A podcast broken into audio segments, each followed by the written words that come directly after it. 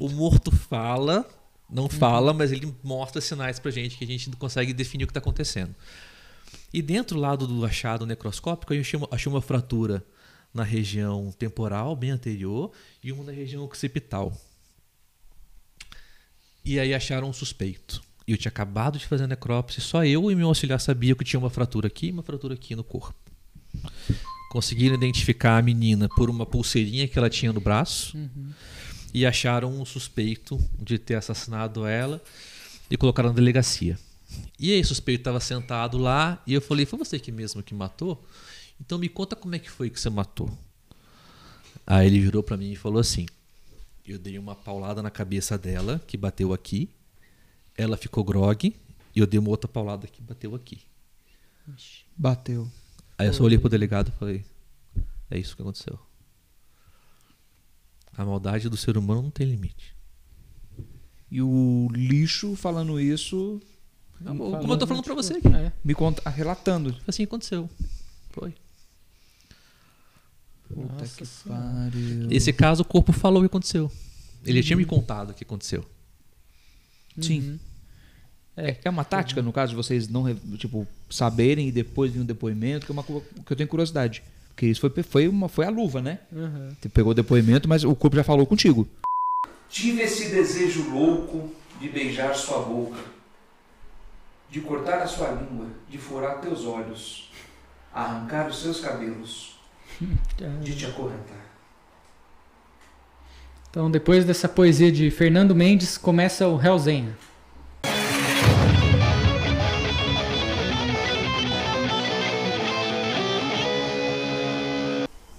Fala, Bredas, beleza? Lúcio Piovesan na área. Eu estou aqui com o meu grandíssimo amigo André Oliveira. e o nosso convidado de hoje está de matar.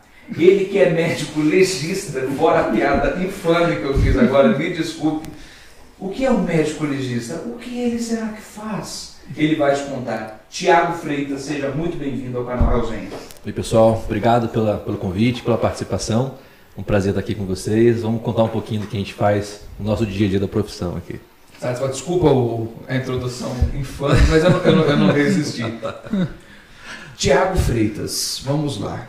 Uma profissão muito bem ouvida, mas que desperta muita curiosidade, né? Porque, IML, o que, o que é um médico legista? É um trabalho escondido, né? Ninguém tem acesso, ninguém Exato. sabe muita coisa. Ninguém quer ter esse acesso também, né? É né? Mas curiosidade muita gente tem. Se Né? tiver que ter acesso a um médico legista, não está tudo muito bem. Verdade. O tem que é um- médico legista? Bom, o médico legista ele faz a parte da medicina legal, que é uma parte da medicina que não é assistencial. Ela vai é, investigar é, a parte de tanatologia, de, da morte, do que, que causou a morte, do que, que quais são os elementos que tem ali que vão trazer para a polícia, no, caso, no meu caso, é, prova material para crimes, né, para inquérito policial. Eu sou médico legista do Instituto Médico Legal. O Instituto Médico Legal ele é um braço do delegado, não um braço da Polícia Civil, que ele busca exatamente isso. Ele busca prova material para crimes. Então a gente não faz necrópsia em todos os corpos, ou todo mundo que morre que vai para ML. É só morte violenta, crime, é coisa que realmente precisa de elemento de prova material para o inquérito policial. A gente também, a maior parte do nosso trabalho, na verdade, não é nem é, com morto. A maior parte do nosso trabalho é com vivo, que é exame de corpo de delito. Então, 90% do atendimento nosso são com pessoas vivas. É, violência doméstica, é, estupro, é, agressão, é isso aí que é o mais o dia a dia nosso. E claro, também tem a parte de necrópsia e de- dos mortos e tudo E mais. tem quando o cara vai preso, faz um exame prévio pra ver. Isso, e aí até por, por uma questão de direitos humanos, todo mundo que vai preso tem que passar no IML para fazer o corpo de delito cautelar, para ver se não teve nenhum tipo de agressão, nenhum tipo de ah, tortura, tá? isso é coisa que na minha, no meu dia a dia a gente não vê mais esse tipo de coisa. Mas é a maior parte do nosso trabalho é vivo. É mesmo? É, porque o, o- a palavra acho que ML é um, assusta um pouco, né? Quando você fala, ah, foi pro ML. Eu falei, nossa senhora, legista, porque querendo ou não, da nossa época para trás, só ia mesmo os casos mais brutos, né? É só uma morte violenta, né? O que chama atenção, né? Isso. Porque morrer todo mundo morre. Agora, morte que chama a atenção é aquela morte acidental, aquela morte que a gente não espera. E é isso aí que cai na nossa mão. E quando cai na nossa mão, chama a atenção. Nossa, mas tem um médico legista, ele faz isso. Então é um trabalho que algumas pessoas têm curiosidade. Aham. Na verdade, ele é mais, tem mais curiosidade do que realmente emoção na, na nossa vida, Uhum. né? Mas eu tô aqui para contar para vocês aqui o que a gente faz e nosso dia a dia. É, curiosidade é o, que, é o que não falta. Eu, por exemplo, sou muito curioso. Eu e o diretor, a gente adora, né? É, Séries de- Estão viciados em Está viciado em séries, séries de. de, crimes. Rapaz, eu sempre gostei de medicina Isso aí. legal. Desde a época de faculdade, eu queria ser legista já. E falar pra você que eu nunca assisti um CSI completo. eu acho que eu fico meio revoltado com algumas coisas lá que não são daquele jeito. House também, eu assisti e ficava... Uhum. Perfeito. Inclusive, eu até falei pro Lute, né? Antes Exatamente. começar, eu falei, vamos perguntar o que, que não tem nada a ver, o que, que tem a ver, o que, Eu lembro que... que eu assisti a House e aí já tinha um, um- um episódio lá que a pessoa tinha uma neurostecercose e aí tinha que fazer um Hum. raio-x, né? Aí, nossa, tem que fazer um exame chamado raio-x, é um exame que a gente não faz mais. Não, louco. Não faz Não, Não raio-x. faz raio-X mais, faz tomografia, ressonância, PET scan, Hum. não faz raio-X lá nos Estados Unidos. Pelo menos lá no House não faz. Que- Nossa, que chique, É, né? é, É, chique. aí fazer, coisa, né? aí ensinando lá os outros médicos, não, temos que fazer aqui uma radiografia. Não tira chapa. Não, é uma realidade que não é, não é da nossa, É, nosso dia a dia, né? Sabe que o raio-x de tórax, principalmente, é o exame mais feito do mundo.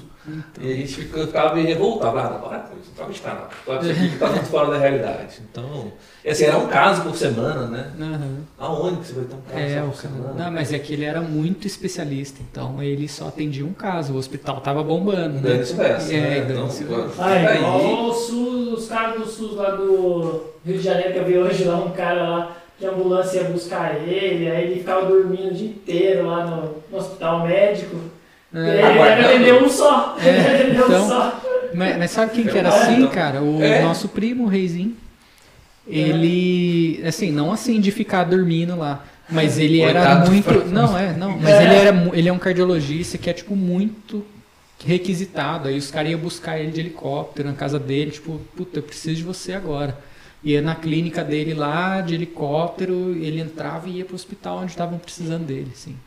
Ele em São Paulo. Extremamente especializado. Então, Ele é tipo. Não, é, ele assim. gol putz, ninguém sabe o que tá acontecendo, chama um reizinho lá que ele sabe. É, tem umas pessoas que são realmente Uhum. extremamente especializadas É, a fazer uma coisa muito específica. Aí E- os caras iam lá do Incor, ia buscar ele em casa e tal, porque, É, puta, tem- vem resolver aqui que a gente não tá sabendo. Tem, tem, tem grandes cabeças no nosso país, viu? Uhum. Tem, tem caras aí que realmente são muito especializados e papa de alguma área aí que Uhum. realmente é mais ou menos assim. É. Mas o dia a dia não é bem assim. Ah, não, tal, e- É porque os, a- tá as séries dos filmes que a gente assiste, eles são bem emocionantes, né? Eles mostram um lado totalmente emocional, com uma trama maravilhosa. Que é uma coisa que eu fico pensando, falei, gente, extremamente romantizado. romantizado, perfeito. Não é quem assim. conversa com o paciente, vamos invadir a casa dele, vamos pesquisar o que tem na geladeira Ah, dele. Não pergunta, não pergunta pra ele não o que ele come, não. Vamos invadir a casa É, do cara. olhar. Não, não é o isso. paciente sempre mente. É, É. todo mundo mente, né? Todo house não acredita em ninguém. Não é, não, é, que o do House, não sei, seria a, a escada 1, né, do, do, do legítimo, porque ele é um clínico geral, mas na verdade ele é o mestre dos magos, ele né? é infectologista. É infectologista? É. Acho que era isso. Eu não acompanho muito bem. Eu né? sou viciado nesse tipo. É infectologista? É porque ele é, ele é muito... Não, eu acho mais legal. Ele é excelente, tipo, É. ele, ele é um messias da medicina, É, assim. então, tem Ele isso. chuta as coisas, né?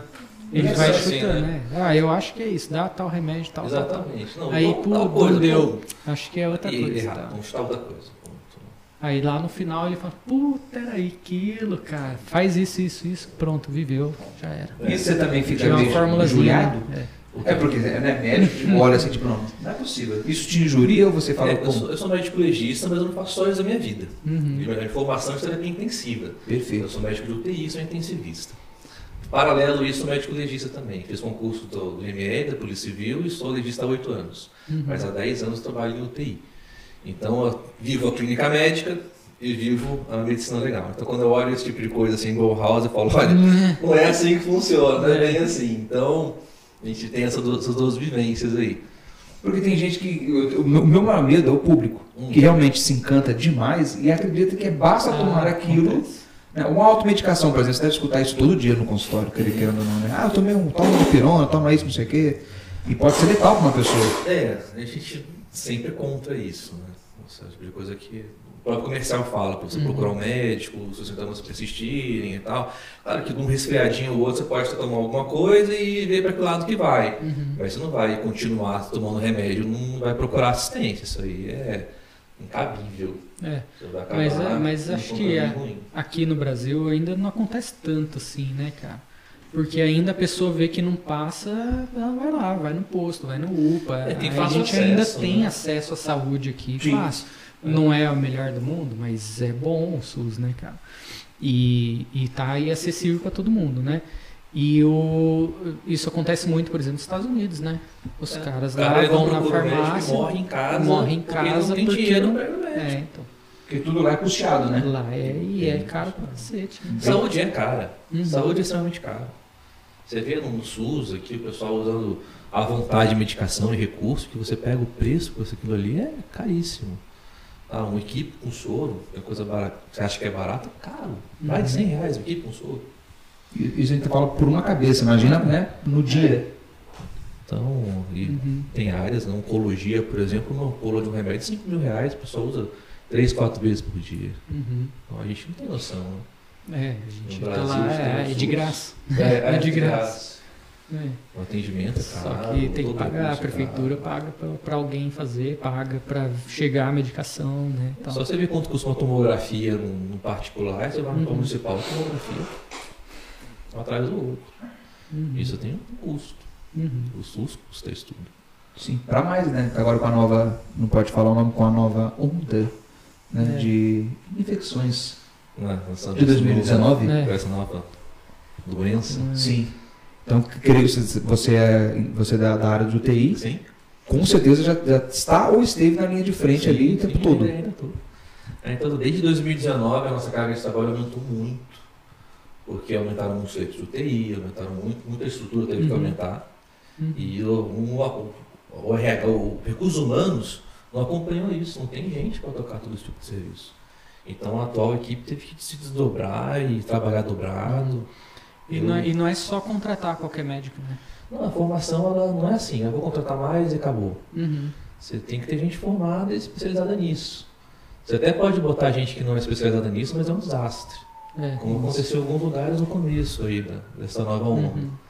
Então, agora que deu uma, organizada melhor na estrutura, porque a princípio, quando estourou o número de casos, teve que abrir o UTI do dia para noite. Uhum. Eu estou no hospital que tem quatro UTIs, abriram mais seis Uhum. de um mês para o outro. Então, é quem estava no front ali para trabalhar. Olha, você é médico, você tem experiência aqui, vem trabalhar. Uhum. Ah, mas não é só intensivista, tem só um consultório, não interessa, vem.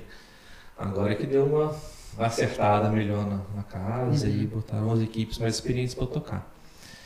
Mas a equipe está se desdobrando. Eu até, até o mês passado, desde 2019, faço uma carga horária de 108 a 120 horas por semana. Por semana. Por semana. Então mal estava na minha família. Esse mês que eu pedi um conta de dois hospitais, falei, gente, não tem condição. Eu tenho um filho Uhum. pequeno, está crescendo, eu não estou vendo crescer. Uhum. Então, Fora o psicológico, que, com certeza deve ser uma Sim. área dificílima de trabalhar, né? Sim, já. E essa doença nova, ela é, ela é terrível, ela castiga muito. Já cheguei, saí do plantão, bati o dedo, entrei no carro e chorei, porque você sabe, não tem o que fazer com alguns doentes. Uhum. Simplesmente não responde os tratamentos. sabe? E não tem, né? Eu, eu acho que a maior questão é que não tem um tratamento. Ninguém sabe exatamente o que fazer, né? Porque, ah, toma tal remédio, toma tal remédio. Tipo, puta, cara. não tem cura. É, então. A gente dá um suporte de vida, a gente espera, a uma doença viral, ela, teoricamente trata sozinha. Uhum. Tá, mas ela dá um, tem uma, uma, ela desencadeia uma resposta inflamatória, que é isso é o grande problema. É Uhum. isso que inflama todos os pulmões, vai dando todos os problemas do nosso organismo. E a gente tem que esperar isso passar, essa Uhum. resposta inflamatória. Enquanto isso, tem que dar suporte para a pessoa. Uhum. Por isso que ele coloca na ventilação mecânica, por isso que ele faz todo, toda essa estrutura. E às vezes a pessoa não resiste essa resposta. E é muito agressiva, né? Eu tenho lido bastante sobre, bastante artigo e tal. Porque tem implicações na minha área também, que é a odontologia, né? Aham. E aí tem implicações orais, tem na língua de Covid, né? Então tem, eu tenho lido bastante, eu vejo assim que é tipo, a pessoa tá bem, de repente morreu no Aham. outro dia, né?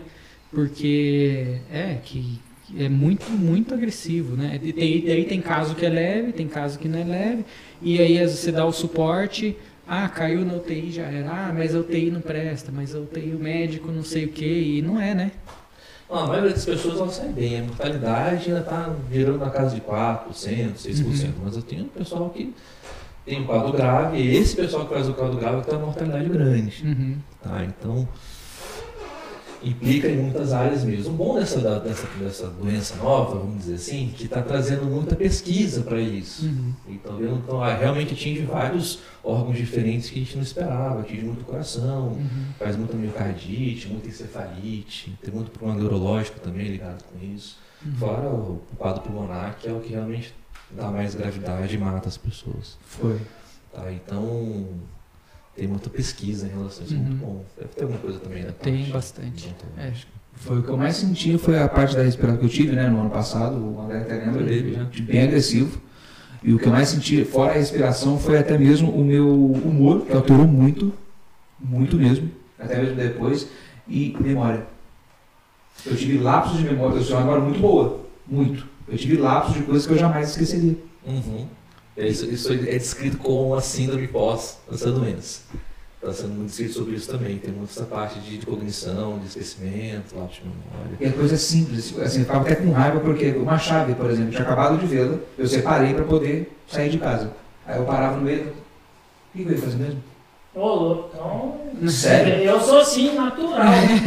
E outra, a resposta- era, Eu, eu olho pro computador, estou fazendo um negócio, vou fazer isso aqui agora. Aí eu paro assim e falo, o que tá fazendo? E eu nunca tive isso.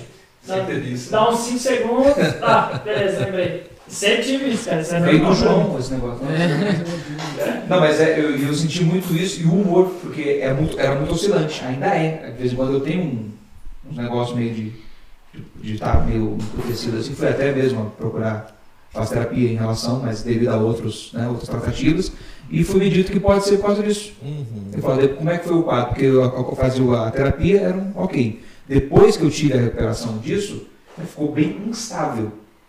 Então meu, meu humor muda. Do nada, às vezes eu me sinto totalmente irritado, uma coisa que jamais me irritaria. Eu, paladar, por exemplo, Você percebeu que foi depois que teve essa doença. foi. E também, o, lógico, a, a parte, a parte psicológica também, querendo ou não, você fica com receio de tudo. abalado, né? Abalado, fico com medo, por exemplo, de, de, de pô, tocar na minha mãe Uhum. né, por amigos, familiares, chegava na empresa assim para trabalhar, tipo, não toque em mim não. Até hoje, eu não gosto, eu não, não gosto que toque muito em mim que eu não conheço. Mas eu não era totalmente assim. Tá, a pessoa, tudo bem, Ah, como mas você é. tá? Aí, isso, não, mas não é uma coisa tipo, me irrita. Eu olho assim, tipo, É, e já passa. Não, pode continuar. Tá pronto a pipoca. É que fez um barulhinho. E isso, querendo ou não, é um dos, né? Porque é uma lista absurda. É, vai mudar muito o comportamento nosso, né? A forma como a gente interage entre a gente vai mudar Uhum. muito. Tá mudando, né? É, Hoje em dia ninguém cumprimenta mais dando a mão, né? é, dá um soquinho, é os cumprimentos de vinho, gangue. né? É, exatamente. Ah, não, tem gente que fala que a- o hábito da máscara vai ficar. Ah, eu assim, ah, quando começou a inventar um cueca, ninguém usava. É. Agora todo mundo usa. É, Então, e no, e no- no- no Oriente, o pessoal já usa máscara, já quando Muito tá, tempo. a pessoa está resfriada, sai na rua, coloca máscara. Uhum. Um hábito de, de educação, uhum. para você não passar isso para frente. Eu acho que alguma coisa vai Eu, ficar ainda. eu acho que al- algumas pessoas vão seguir nisso. aí. É, eu acho que a gente não vai se libertar completamente desse hábito aí. É igual a gente, é, é igual a gente. Na, na Odonto, por exemplo, nunca usou face shield, né? Uhum. Assim, nunca usou. E agora, cara, ah, esse, um dia, Que é uns dias, grande, é, né? é, uns dias protege, né? atrás, cara, eu fiz uma, fui extrair um dente e aí eu precisei cortar o dente. E aí, cara, espirra e tal. É, porque daí você vai com a, com a, a alta rotação ali, a broca, e espirra e tal, né? Espirra água, saliva, sangue, tudo. E aí, cara, o bagulho ficou tipo. Eu falei, cara, como que eu não usava um negócio desse antes, meu? Espirrava é direto. tudo na minha cara e eu não tava nem aí. Fica, fica. É, então. Até quando você limpeza, vai tirando aqueles tártarozinhos assim. Também, também. Voa uma coisinha na cara do dentista. Boa, assim, é, né? cara. E nunca usei isso daí antes, né? E só que agora eu não, não vou usar também. Ah, acabou essa doença aí, tá, mas, meu, os negócios espirravam na minha cara e eu não tava nem aí com isso, tipo. É, ainda, ainda uso quando eu vou fazer algum procedimento invasivo, entubar, ou fazer algum procedimento mais invasivo, ainda Uhum. uso. Porque voa coisa e protege a nossa máscara também. A gente É. usa no 95 e não é uma máscara que você fica trocando o tempo todo. Uhum. Você coloca no começo do plantão, você vai embora com ela. É. Mas se contaminar alguma coisa, É. lá, você tem que trocar. E não é uma coisa de tão fácil acesso assim. Até o hospital também fica te dando isso o tempo Uhum. todo.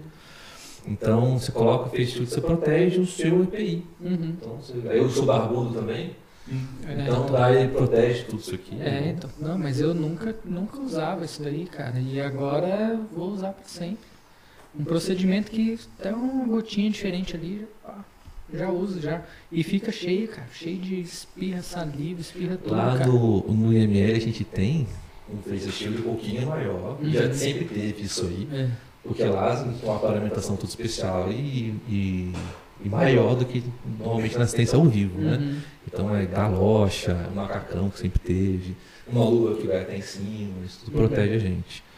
E você serra a cabeça, aí É. voa osso por tudo quanto é lado. Uhum. Então, esse tipo de coisa assim. A gente Porque ó, o material que usa lá no IML É verdade. tem muito material de uso doméstico. É, material de uso. Serra elétrica, concha de feijão. Uhum. Nossa, velho. Não vou mais comprar feijão, não. Pra tirar Então, não, quando tem, por exemplo, é, sangue na cavidade, eu tenho que quantificar quanto sangue tem lá dentro. Então tenho uma concha lá, se a concha tem 250 ml, eu vou quantificando em concha. Uma concha, duas conchas, três conchas. Só tem um litro de sangue aqui. É assim que a gente vai quantificando. Então mas tem muita coisa de uso doméstico lá. É faca que a gente usa no churrasco, é uma faca que a gente usa lá. Faca de cabo branco, de É, açougueiro. carbono, isso. As melhores facas que tem. Passa na charitona. Passa na chaira A também. chaira mantém o fio, né? É. Ela não, não vai afiar na tem a pedrinha Mas não precisa fazer chaira. aquele É, a movimento. é só pra dar uma. Não, não, não, não. A gente tem, tem uma mesa, que é como se fosse uma mesa de instrumental cirúrgico mesmo, a gente coloca o material que a gente vai usar ali. Tá, então antes de, começar o manicrópio, depois de começar, tem uma manutenção desse material. Então aí faz a, a fia, a mola, a faca, tudo. E a gente todo manjinho pronto, ele não fica. Nossa, braço é maluco, né? Tipo, Vai lá. um sorriso sarcástico. Isso é totalmente opcional. Já viu isso? Sabia, cara. Ali coisa que você não tem ideia. Tem que ter um multilegista lá. sempre com muito respeito. A sala de necrópsia tem muito respeito com o cadáver. Então, uma coisa que isso aí é primordial. Uhum. Respeito com a pessoa que está ali. Uhum. Que pode não estar mais entre nós, mas ela merece o respeito.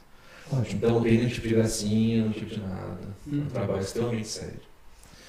Mas entre a gente, entre o material que a gente tem lá, sabe?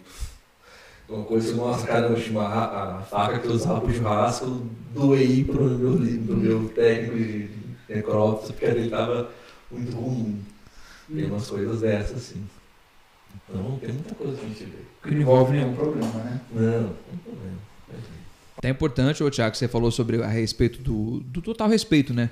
Da- Com a parte do, do seu, seu trabalho, até mesmo quem está lá, a gente pode chamar como paciente, no caso? É vítima, né? Vítima, né? Com a vítima do, do total respeito.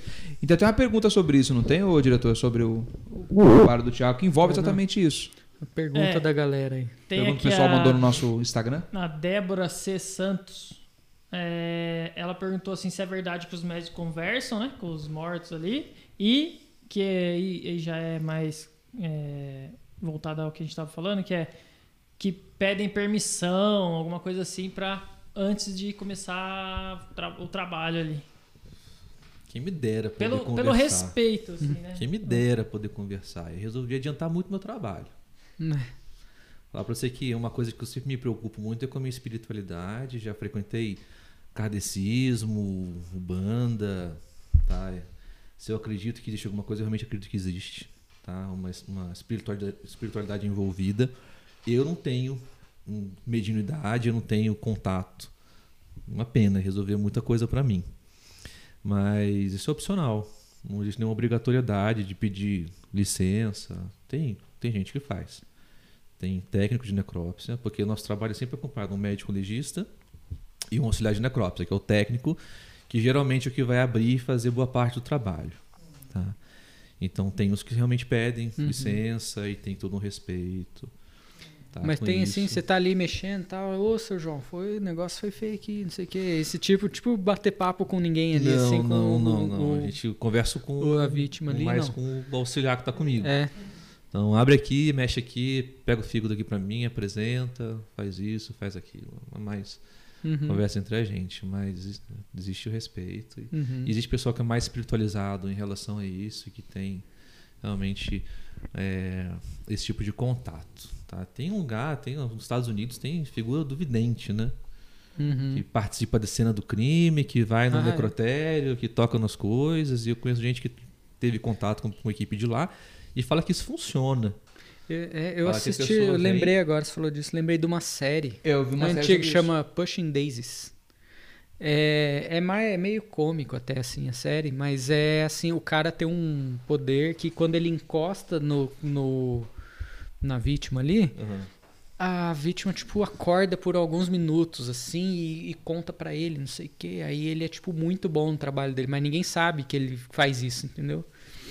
E chama Pushing Daisies. É legalzinho, mas é não, não tem muito é, é, veracidade científica, assim, mas é, mas é Ele sempre legalzinho. dá uma romantizada nesse É, seriado, totalmente, né? Eu O cara encosta, dá, faz até, mostra até um choquinho, assim, Também E aí teve contato cara- com, com, com polícia nos Estados Unidos, na Flórida. Aham. E lá tinha a figura do vidente e falou que é excepcional o trabalho dos É. caras. Não tem como você falar assim que funciona ou não funciona. Que a pessoa vem e fala e toca lá e fala, olha, aconteceu alguma coisa aqui nesse lugar e depois veio pra cá e depois eles vão montando o caso e bate. Uhum.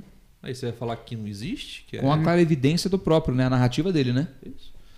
Ele fala, olha, aconteceu alguma coisa nessa sala, teve algum acontecimento aqui e foi aqui para a cozinha e aqui aconteceu o desfecho final. E aí você vai investigando e com toda a equipe de perícia de local de crime e bate. Uhum. Aí você vai falar que não existe, falar que isso é uma besteira.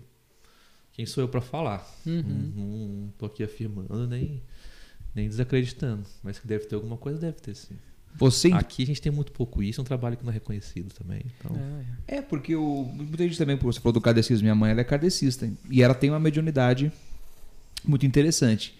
Inclusive o negócio fala, ah, quando a Falar mãe. em sua mãe, peraí. Dona Jane, um abraço pra senhora. Ah, é verdade, boa. É. Dona... Beijo, né? um abraço. Um abraço. Vocês não vão se ver em breve de jeito nenhum. Daqui a mil anos. O negócio é o seguinte.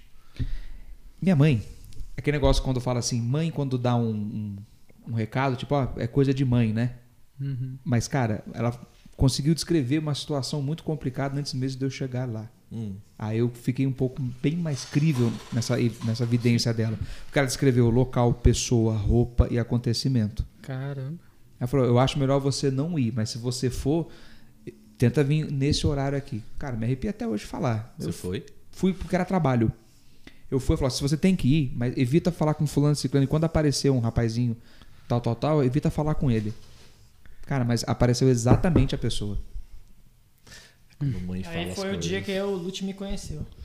não, tipo, evita falar com ele, não. Não foi o João, mas aconteceu. Inc- Inclusive, o acidente que, que eu era pra ter falecido foi ela que me livrou. Um amigo me deu carona, eu trabalhava num hospital, ele me deu carona pra casa, falou: vamos sair, hoje é fim de semana, tá de folga amanhã tal, vamos sair. Eu falei, cara, vamos sim. Eu entrei em casa, ela falou: se fosse você, não ia não, não sei porquê. Mas melhor não ir não, porque não. Não, não que o rapaz não seja legal, mas eu gostaria que você não fosse. Tem como você ficar em casa? Eu falei, porra, tem. Um pedido desse. Falou, Paulo, acho que eu não vou não, não ir. Já aconteceu isso comigo também. Já aconteceu falou contigo? assim, não, não vai não, tô com um sentimento ruim. Isso. Amigo, vai rolar não. Vou ficar em casa. Por quê? Porque eu não vou, cara. E ele sofreu um acidente. Eita. O, o lado do passageiro encostou no motorista. O, o- um cara pa- ultrapassou o sinal e bateu na lateral do carro. Sim. E era pra eu estar no carro. Tanto que o lado do passageiro chegou nele. Então, Era um chevette de aço. Você ter mais o impacto da pancada. Eu falei, caramba, então assim, falando sobre isso, aqui você já teve uma experiência, você, você não é claro evidente, mas você no trabalho ou até mesmo em casa, já teve uma experiência, digamos assim, curiosa sobre isso?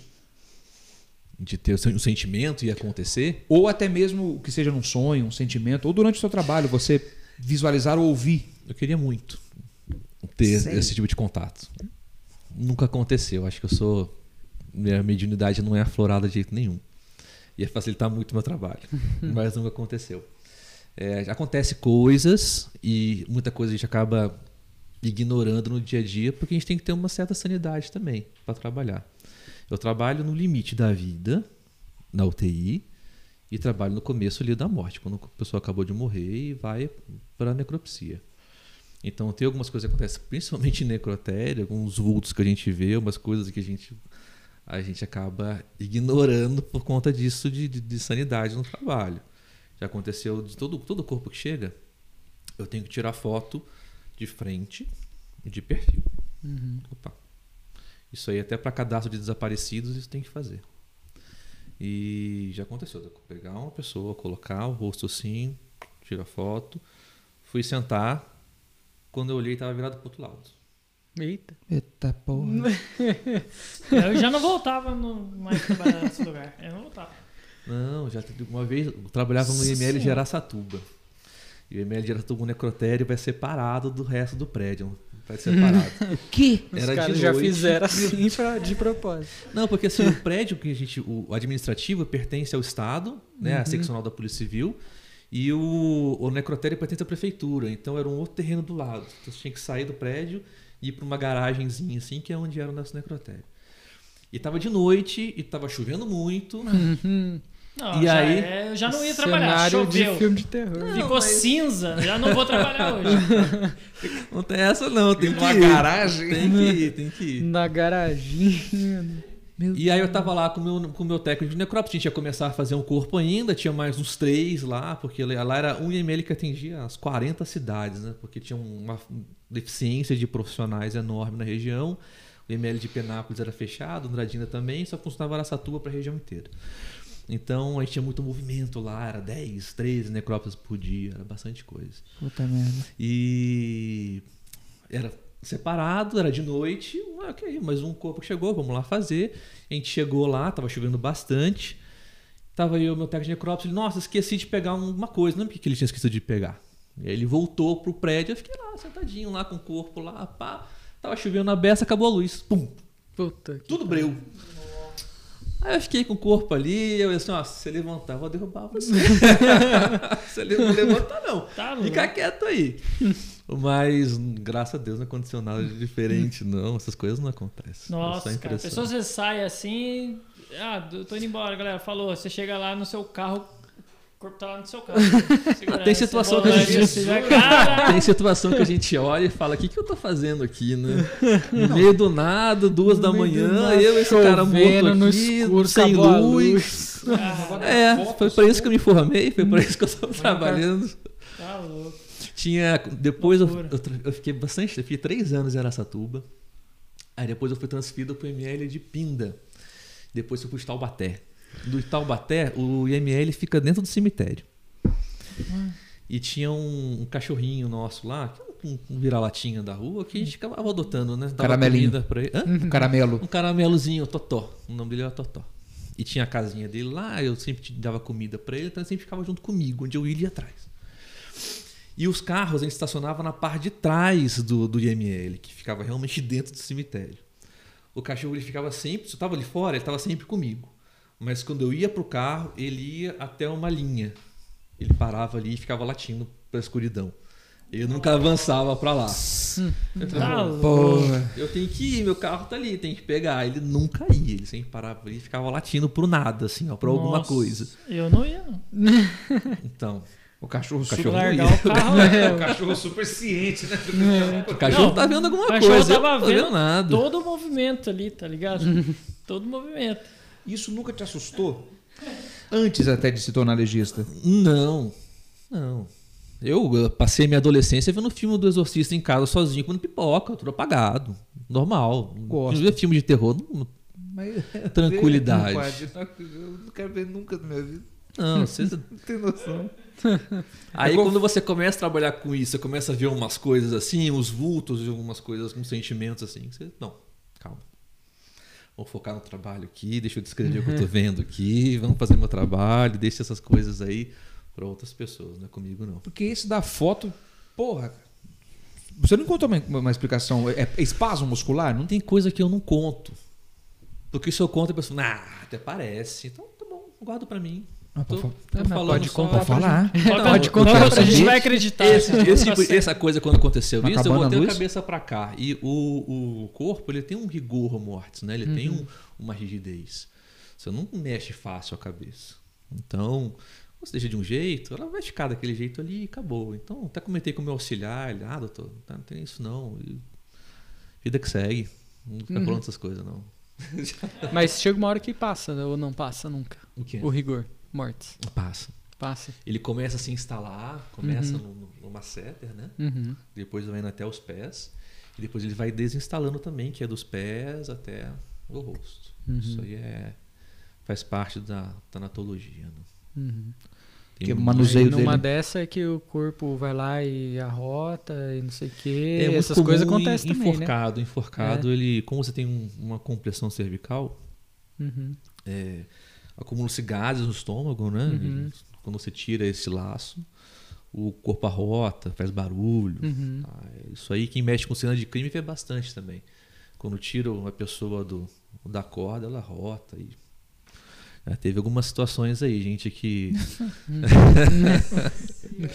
Mas aí, daí lá na sala, você Você tá viu? lá fazendo, começa aí, acontece essas coisas também, tipo, o corpo ah, Sim. né, dá um peido. Sim, tipo, Isso. né? Flatula, o corpo flatula. Não, a não, não faz o é, barulho sim. porque não tem o, É, não. o, o esfíncter não tá funcionando assim. Mas arrotar assim, ó, você tá ali, você acabou de ver, fotografou, virou de casa. ó. Fica quieto aí. E vamos que vamos. Meio. Trabalhar. Eu não ia conseguir virar de, as costas, entendeu? Eu ia sempre andar assim. Ah, hora do descanso. Eu ia andar de Até a porta até Olhando, a porta, olhando. olhando, pro. Depois ia sair correndo. Não, tem, tem gente que tem várias histórias lá de coisa que, que cai, que não tem sentido nenhum de estar caindo, de material de limpeza que está embaixo da pia que voa pro Nossa meio do Senhora. necrotério. Tá que pariu. Esses É, aí não, são aí tá cabreira, né? Sim. O corpo ainda é natural, é né? Acontece mesmo, mas tipo, É porque não, assim, mas é porque daí, nossa. Você fala do espasmo, porque, né, não sei se isso é verídico, né, que alguma, algumas, alguns filmes, né, até séries mostram que tem um espasmo muscular. Às vezes mexe uma mão. Não. Então, aí que tá. Mas é que o espasmo tem que estar vivo pra É, ter não o faz espasmo sentido, é né? um, um reflexo estímulo que a pessoa tem nervoso, no né? vivo. É. porque se eu morrer, automaticamente eu contraio tudo. O morto né? você vai ter muito Então. essa, mudança de gases, gases que soltam e que fazem barulho, mas o espasmo não, não tem. Porque é isso aí que ele falou, o rigor mortis, né? Endurece tudo, depois solta tudo. Mas daí acabou, né? acontece? Não, não, não tem um relaxamento no soltura. Só o músculo que fica duro que depois fica molinho. Aí vocês conseguem. Sim, é, quando a gente vai mexer no corpo, ele geralmente ainda está com rigor ainda, né? Então a gente vai quebrando essa, essa, esse rigor aí para conseguir me- mexer melhor, até a cabeça também. Então é esperado, a gente está acostumado com isso. Mas gases é normal, até acho que no cemitério também tem, acontece liberação de gases. Quem trabalha no cemitério sempre conta as histórias aí. de- Ah, tem aquela do fogo fato lá, né? isso que aí. é, um- é gases do, da decomposição que quando entra em contato com o oxigênio, tipo, pega fogo, né? Pode E acontecer. aí foda, os né? caras ficam. É, Que aí como- os caras ficam tipo, caralho, é o espírito. E é tipo, é gás, né? Uma coisa natural. É, e o pessoal que trabalha muito com isso também, tem muita gente que tem hábito etílico. É, É muito comum nessa área de que mexe com esse pessoal, todo mundo. Tem muita gente que tem hábito etílico, né? Então Uhum. aí o cara já tá lá. O cara tá pra lá de Bagdá e vê o espírito saindo de dentro da Viu tumba. alguma coisa ele conta a história depois lá. Por isso que eu evito contar a história. Eu não conto história dessas coisas que acontecem. Não, mas pode ficar à vontade que todo mundo são, Aqui que é água é pura. pra né? isso. Aqui é pra Pra isso, por isso. favor. Aqui acabou minha. Porque Aí acabou, eu- todo mundo tem essa curiosidade. Tenho certeza que. Eu, eu- eu não imagino como deve ser uma roda de amigo perguntando sobre o seu trabalho. Todo mundo tem história. Onde você vai, equipe que for, todo mundo tem história. Tem o pessoal do IC também, que tem muita história. Que assim, a parte de perícia da, da Polícia Civil divide em dois institutos. O Instituto de Criminalística, que vai fazer perícia de objetos inanimados, Que seria. Ah, o, o que usou para pro crime, uma faca, um bastão. vestígio, né? Certo. Tudo. E o IML, que é o instituto que parte das pessoas, né? Dos seres vivos. Não estão mais vivos. Ou vivos. Então, o pessoal que faz cena de crime, que é o pessoal do IC, também tem um monte de história. De abrir a porta, o cara tá enforcado lá e sai rotando. Rotando enforcado. Então, todo mundo que mexe com isso, todo mundo tem alguma história para contar. Cara, entrar e lidar com isso no começo pra você foi de boa, creio eu. Sempre foi tranquilo para mim. né? Sempre foi tranquilo para mim. Sempre foi Mas tranquilo. teve algum colega que já teve que ajudar porque sentiu um pouco mais pilhado, dependendo do caso? Ou passou mal. Ou passou mal, isso. É, então, a equipe sempre trabalha junto, tá? Então, tá todo mundo junto, é um clima de trabalho, não é, não tô no clima de mistério. Você tá Uhum. um dia tá aceso, poxa, aconteceu tal coisa aqui, vamos ver, vamos vamos registrar tudo. Então, é, um- é outro clima, não tem essa, É. as pessoas tão tensas ali, tá todo mundo relaxado, tranquilo. Quando É. se acontece alguma coisa, Não, mas fora que até chegar ali o cara já estudou, já sabe, né? Também, né? Ele não, não, não chega ali, ah, passou no concurso lá. E No foi primeiro direto. dia eu vou lá no meu. No ninguém fica impressionado lá com o ambiente, é isso que você tá falando? É. Exatamente. Ninguém fica impressionado com o ambiente. Porque assim, nós de fora. Seu microfone, dá uma mexidinha. Deu? Deu? Voltou? Porque nós que estamos de fora, eu, por exemplo, eu, eu sou leigo. Totalmente. Eu, eu não posso tomar por- por livros que eu leio ou por coisas que eu assisto aquilo como verdade, porque eu não faço parte. Do mesmo jeito como, por exemplo, pergunto, Lu, você não sente quando você sobe num palco, você não sente nervoso? Eu falei, sinto. É, mas não parece. Eu falei, aí é que tá. Eu consigo transformar aquilo como profissional. Pra mim, tudo bem. Uhum. Assim como eu tenho, por exemplo, parentes da, da polícia ativa, né, militares, civis. E como é que é uma perseguição? Eu falei, então, na hora, a gente liga o módulo, só que depois, sim, às vezes, eu- meu tio fala, às vezes eu fico um pouco emocionado, eu, eu desabo, porque dependendo do caso, chega numa cena de crime e vê uma violência doméstica infantil, Uhum. ele falou, Nossa falou, não há um ser humano. Ele falou, cara, eu sou um ser humano. É bem isso mesmo. Não tem como, tipo, eu vou separar aqui o profissional, porque, né? Não, não tem, porque é assim, ele tem que lidar com os demônios, né? Ali ao mesmo tempo, ser profissional. Só que quando o cara chega em casa, meu irmão, ele desaba. É bem isso mesmo. Não é é que eu isso? falei pra você, quando você sai da, da UTI, por exemplo, que nossa, não consegui resolver, ou então, sabe, isso aconteceu. Do chorar e, e no, no IML também. Você, por mais que seja acostumado e aquilo seja seu dia a dia, tem caso que impressiona. Tem caso que você fica, nossa, né? chega em casa, olha as fotos do, do caso, e, puxa, caramba, essa pessoa sofreu, aconteceu tal coisa, você fica, realmente mexe com você. E é Imagina. nessas horas você tem que trabalhar com a, a sua sanidade e trabalhar o seu espiritual. Isso realmente é importante. Porque não há, querendo ou não, independente da área, é, quando é contato humano, né? Quando se trata com tratativa humana, Aham. é variável. Não tem como você, tipo, não, vai ser sempre tranquilo. Uma forma de defesa de todo mundo que trabalha com essas coisas é não ter é, contato com família e você realmente perceber aquilo ali é realmente uma pessoa que tem todo um sentimento, tá? Isso é uma forma de defesa nossa. Uhum. Quando eu trabalhava com emergência também. Chega a pessoa ali, na parada cardiorrespiratória, uma emergência médica e morreu na sua mão. Putz, se você ficar muito ligado com a família, ou muito ligado no quem que é aquela pessoa, o que, que ela é, o que ela representa, você não trabalha. Você não consegue trabalhar mais. Então você tem que ser um pouco impessoal, você tem que ter uma frieza, o trabalho impõe isso para você. Senão Você não consegue trabalhar com isso. Então, o pessoal que trabalha com esse tipo de coisa, tanto com medicina legal, e quanto com emergência, com TI, acaba com o tempo tendo uma frieza em relação a isso. Fica um pouquinho mais impessoal, porque o que isso aqui é trabalho.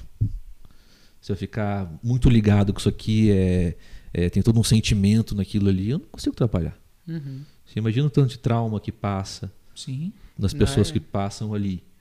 Então é bem isso mesmo. No meu dia a dia tem pessoas que tiraram a própria vida, pessoas que passaram por violência doméstica, violência sexual e acidentes.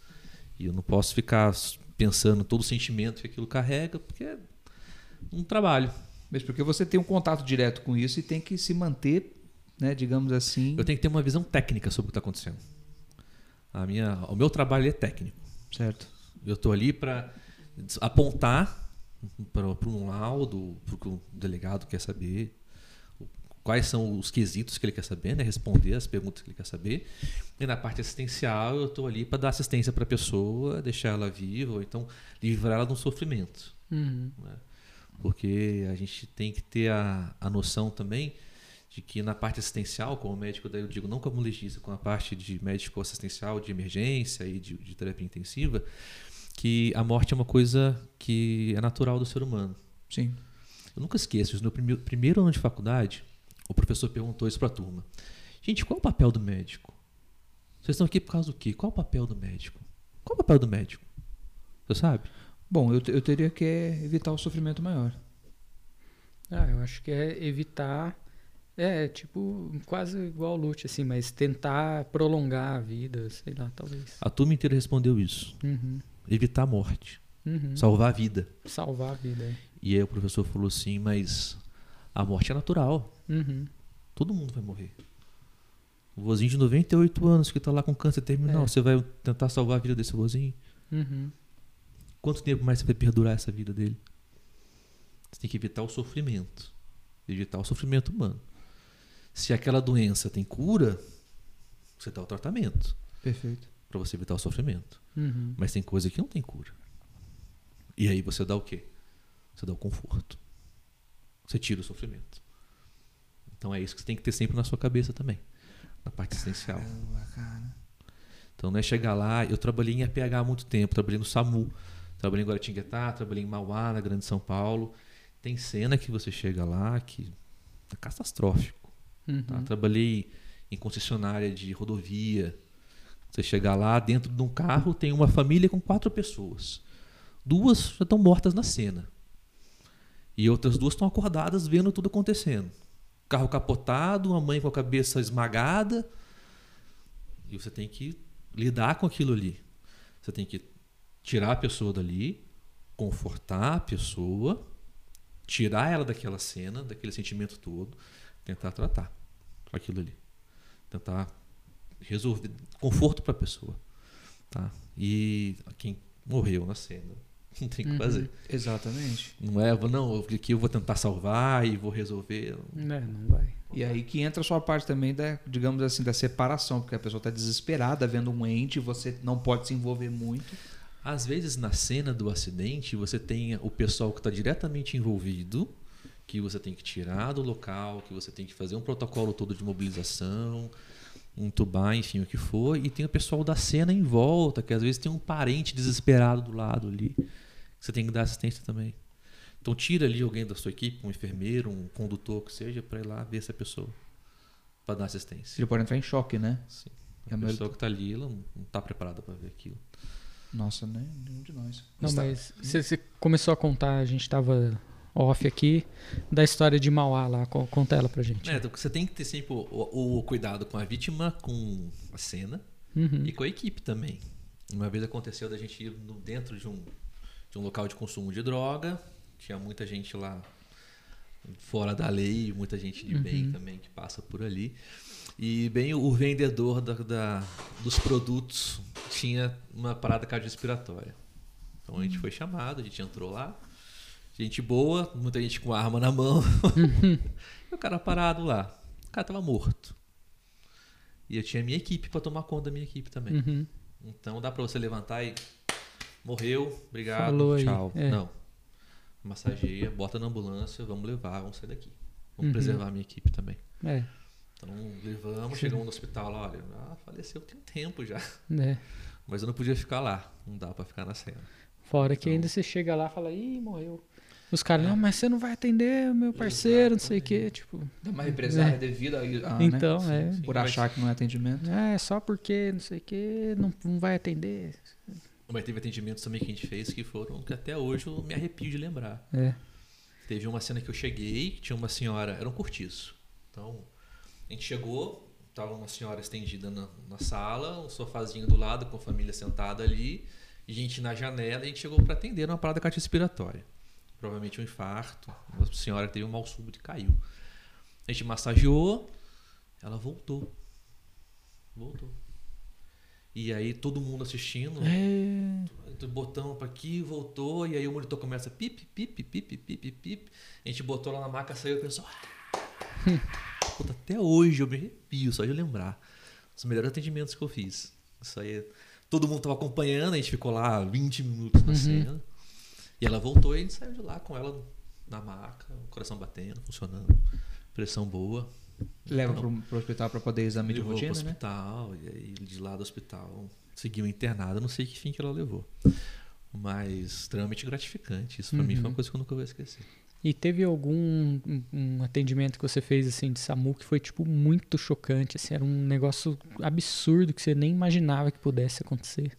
Cara, muito em rodovia. É, Rodovia as coisas são muito traumáticas e, e violentas. é muito assim. pesado, né? Capotamento de carro e gente presa dentro do carro que morre lá de forma Ferragem. que. Exatamente. Eu me arrepio, só de lembrar negócio de ferrar. Eu E já aí vi um. Você tem gente viva e gente morta no mesmo lugar. Uhum. E você tem que tirar um protocolando tudo direitinho, com maior cuidado, com a coluna, para preservar a pessoa. E tem que cuidar da cena também, né?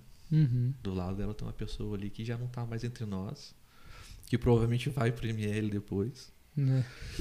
E a gente tem que tomar todo cuidado com isso. É sempre complicado. Teve uma vez também que eu atendi um na estrada de Guaratinga Tacunha, que era um caminhão cheio de boi. O cara perdeu a direção na curva e o caminhão tombou de lado. Só que ele tombou e bateu num, no morro. Então tinha que resgatar a pessoa, o motorista do- da, da carreta, e cheio de boi lá atrás, e, e o boi tentando sair, a carreta balançava com o boi lá, se mexendo todo, e ó, mantenha calma, tudo bem, tudo tranquilo. Esperando o bombeiro com o desencarcerador cortar o, o caminhão. Então tem muita história, cara. Tem muita coisa boa que a gente fez aí, muita gente que a gente ajudou. Algum conhecido já aconteceu? Porque, como você falou do SAMU, não tem como prever quem é que está na cena, né? Já aconteceu comigo. Com você? Já aconteceu comigo. Eu tava indo pro fórum uma vez, um rapaz, um, sen- senhor, aliás, furou o sinal vermelho e a gente se encontrou no cruzamento. E aí eu capotei o carro, fiquei preso dentro do carro. E eu quebrei o vidro com a cabeça, fiquei lá. Não conseguia sair. E aí o SAMU veio me resgatar, todo mundo amigo meu. Chegou assim, ó, o Thiago aí, protocolaram, tiraram. Eu acho que no YouTube tem o videozinho lá do acidente no aquário, assusta moradores, alguma coisa assim. Aí tem lá eu sendo içado de dentro do carro. Nossa, E... Coincidência. cão. Não, é conhecer todo É. mundo. Aí cheguei no hospital também, tinha acabado de sair do hospital, tava indo pro fora. Nossa, voltou. Aí eu voltei, voltei protocolado. Esqueci de bater ponto. Ai, que dó. Aí todo mundo foi lá, foi toda a recepção, todo raio-x. Puxa, todo mundo foi lá na emergência lá me ver. Foi, bacana, foi Viu? legal. Pode tirar chapa, viu? É, É. só lá que não pode, no É Brasil. só Você o tira house chapa, que não né? tira. Não, assim, fez tomografia, fez tomografia do corpo inteiro. Ah, então é muito É. elegante. Não, mas aqui o serviço do, do municipal aqui é muito bom para trauma. Sim. É. Nada para falar. Se São José dos Campos, você tá precisando de uma emergência, você acha que você vai morrer, vai pra vila. Ah, queria ir pra Convênio. Não, não vai pra Convênio, vai pra vila. O pessoal da vila tem muita mão com emergência. Então, vai pra lá, deixa o pessoal salvar, mesmo para o atendimento inicial, depois tem convênio, se quiser ir, vai, né? depois você vê o que É. você faz. Mas na hora que estiver morrendo, vira industrial. Sim. Uhum. Fui salvo de um coágulo lá, sabia? É. É, na minha operação de amígdala, que deu errado uma cauterização e começou a criar um coágulo, que eu não conseguia respirar, tava quase me afogando com o próprio sangue. Hospital da Vila. É, lá é bom. Me salvou Uhum. o, o médico, inclusive encontrei ele anos depois pelo convênio. Fui passar numa consulta, era ele tava Era lá. ele. Eu falei, como é que tá a garganta? Cara, isso me deu um choque. De entender ele, como é que tá a O garganta? atende um monte de de gente você. todo dia, né? Você consegue lembrar de, de, de- de casos marcantes assim? Teve uma senhorinha que foi passar no ambulatório, foi comer uma empada na frente do hospital. Engasgou com a empada, chegou azul no box de emergência lá com a empada presa aqui. Titular engoscopou, tirou, começou a despedaçar. Voltou a respirar, voltou a ficar corada de novo. Ela tinha ido lá, tava passando na frente ali, acho que é pra uma consulta de rotina, uma alguma empada, coisa. É, porque aquela massa podre, né, que chama, né? É. Massa podre. É, aí eu acho Tava que muito seca. grudou tudo lá e ela entrou, já entrou azulzinha já. Tava muito podre. Tava podre. Muito. Acho que tava boa, né? Porque ela comeu o negócio inteiro. Cara, você vê uma coisa tão banal jogar no, na aspa assim, né? Tô comendo uma empada e. Um adulto, né? É, Criança mas até entende é, devido, né? sufoca, a- né? Aos fatores idosos. Era também. uma senhorinha bem, bem senhorinha. Era idosa? Uhum, É. Bem rosinha. Acho que ela Já tá tava com pressa, um tudo. reflexo, não tava muito bom. Ficou preso, grudou. Aí chegou lá, graças a Deus tudo certo. Não teve nada de, nada de ruim. Não vai ter Que coisa ufa, que acontece. É, putz. Trabalhar na emergência é um barato. cara. Trabalhar na emergência, uma das coisas mais legais que eu já fiz na minha vida foi trabalhar com emergência. Eu fiquei cinco anos na frente da emergência do municipal. Aqui na vila. Aqui na vila a gente fala que é o hospital referência do São José, Isso né? aqui no municipal é a maior emergência que tem no eixo Rio São Paulo, é a nossa aqui. É o da vila. Vem tudo pra cá, vem trauma da Dutra, vem o município inteiro, a única porta de trauma é aqui. Então tudo de emergência que tem vem pro municipal. As UPAs ela absorvem um pouco, né, do que que, tem de, de emergência clínica mais simples, mas o forte mesmo é a vida. Aí o que você tem de experiência de vida que você vê de coisa ali é. dá pra escrever um livro. Tanta de coisa legal que você faz ali. Isso que é muito bom. Você faz muita coisa legal. Outro dia eu fui no supermercado, no Pão de Açúcar. Pode? Pode. Pãozinho doce. Fui lá no, no, Se no Pão Doce. vocês quiserem patrocinar, né? O seu É, nome, o nome do. Pão de Açúcar estará ali, ó. Grupo nossa é, tela Full aqui. HD.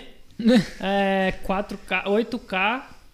É, pão de açúcar, Digital. se quiser. É. Tá Eu bom? fui lá no Pão Doce comprar um compra lá e eu tava passando no caixa e a caixa falou assim: Ô doutor, tudo bem? Eu, tudo. Você me conhece, né? Ela, Não, você salvou minha mãe. Ela, ela foi infartada pra vila, você cuidou dela. Eu falei: Puxa, que legal. Legal que você vê que você fez ó, uma das coisas que você conseguiu fazer, a pessoa ainda lembra ainda. Extremamente gratificante. Não, ainda mais mãe, imagina. Né? Pô. É, você tem que dar o. É aquela coisa, né? Você tem, tem é, que ser técnico, você tem que ser um pouco mais frio, você tem que ter a sua é, é, pessoal, né? Em pessoalidade. Mas quando as pessoas lembram, você, você pega pelo emocional. Também, Puxa, que legal, aquela pessoa lá tem uma família, tem todo um sentimento ali, e a gente fez a diferença com isso. Não, total. Porque você parar pra pensar também, acho que você padece mentalmente, né? Porque você vê um ciclo de pessoas que você salva ou às vezes não consegue Sim. devido ao quadro. Se você se agarrar muito a isso, é, é um conflito que você tem, né? Ah, essa semana mesmo tinha um- uma vítima de um acidente de moto que estava na UTI, estava tratando ele. Ele estava indo relativamente bem. E aí no meu plantão do ML ele apareceu lá. Faleceu, foi pro ML. Aí eu peguei a requisição e falei, puxa, faleceu. Você tava tratando esse cara. É. Tava tratando E ele aí na você UTI. passa ele- boletim médico para a família, você tem contato, é Uhum. aquela coisa que a gente tenta não fazer, que é ter o sentimento, né? Ter, Uhum. ser um pouco mais pessoal. E aí quando acontece, você fica, poxa, tá vendo por que, que eu não posso me envolver? Uhum. Porque quando acontece, fica meio, meio triste e tal. Nossa, a gente fica até. Eu, eu sou- um cara bem emotivo, assim, eu fico bem. eu- uma coisa que. Dois fatores que me emocionam muito e me sensibilizam é criança e idoso. Isso não dá. Uhum. Criança. Quando envolve, eu digo nessa parte, em matéria assim de traumatologia, agressão ou fatalidades, eu, me comove muito. É criança e idoso. Você sente a mesma coisa, assim? Idoso não, idoso eu sou mais, como eu cuido de idoso mais no final da vida mesmo, é difícil ter um idoso que que vai usar droga ou ter acidente de trânsito é mais difícil acontecer. O jovem que tem mais esse tipo de morte acidental. Mas criança ainda é complicado. Eu lembro que quando eu entrei no IML, minha filha tinha seis meses. Era bebezinha. E aí me chamaram pro, pra necrópsia, eu fui me despedir da minha família, peguei minha filha no braço, beijei, coloquei na caminha, deitei. Quando eu cheguei na sala de necrópsia, tinha uma criancinha de seis meses ali para necropsiar. Aí eu olhei pra cara do meu técnico necrópsia e falei: Olha, nunca fiz criança. E a minha filha é muito parecida com isso aqui. Aí ele já era um técnico bem experiente. Ele falou assim: Doutor, o segredo aqui é ser rápido. Vamos ser rápido. E era uma criança que tinha broncoaspirada, leite materno. Entrou leite no pulmão e fez uma asfixia e morreu. Então foi rápido, abriu, expôs, fotografou. É isso. Olha o resto, nada, fecha, acabou. Ponto, é rápido. Mas ainda fiquei um tempo ainda matutando ainda, puxa vida. Aí quando você volta para casa e vê a sua filha ali, Isso. Você só quer dar um abraço forte assim, sabe? Agradecer tudo pela saúde, agradecer a Deus e tem que ser, ser muito grato sempre. Sempre sou muito grato com tudo. Tem que ser. Sempre que eu faço oração, eu agradeço. Sempre. Não fico pedindo as coisas. Eu agradeço. O principal é agradecer.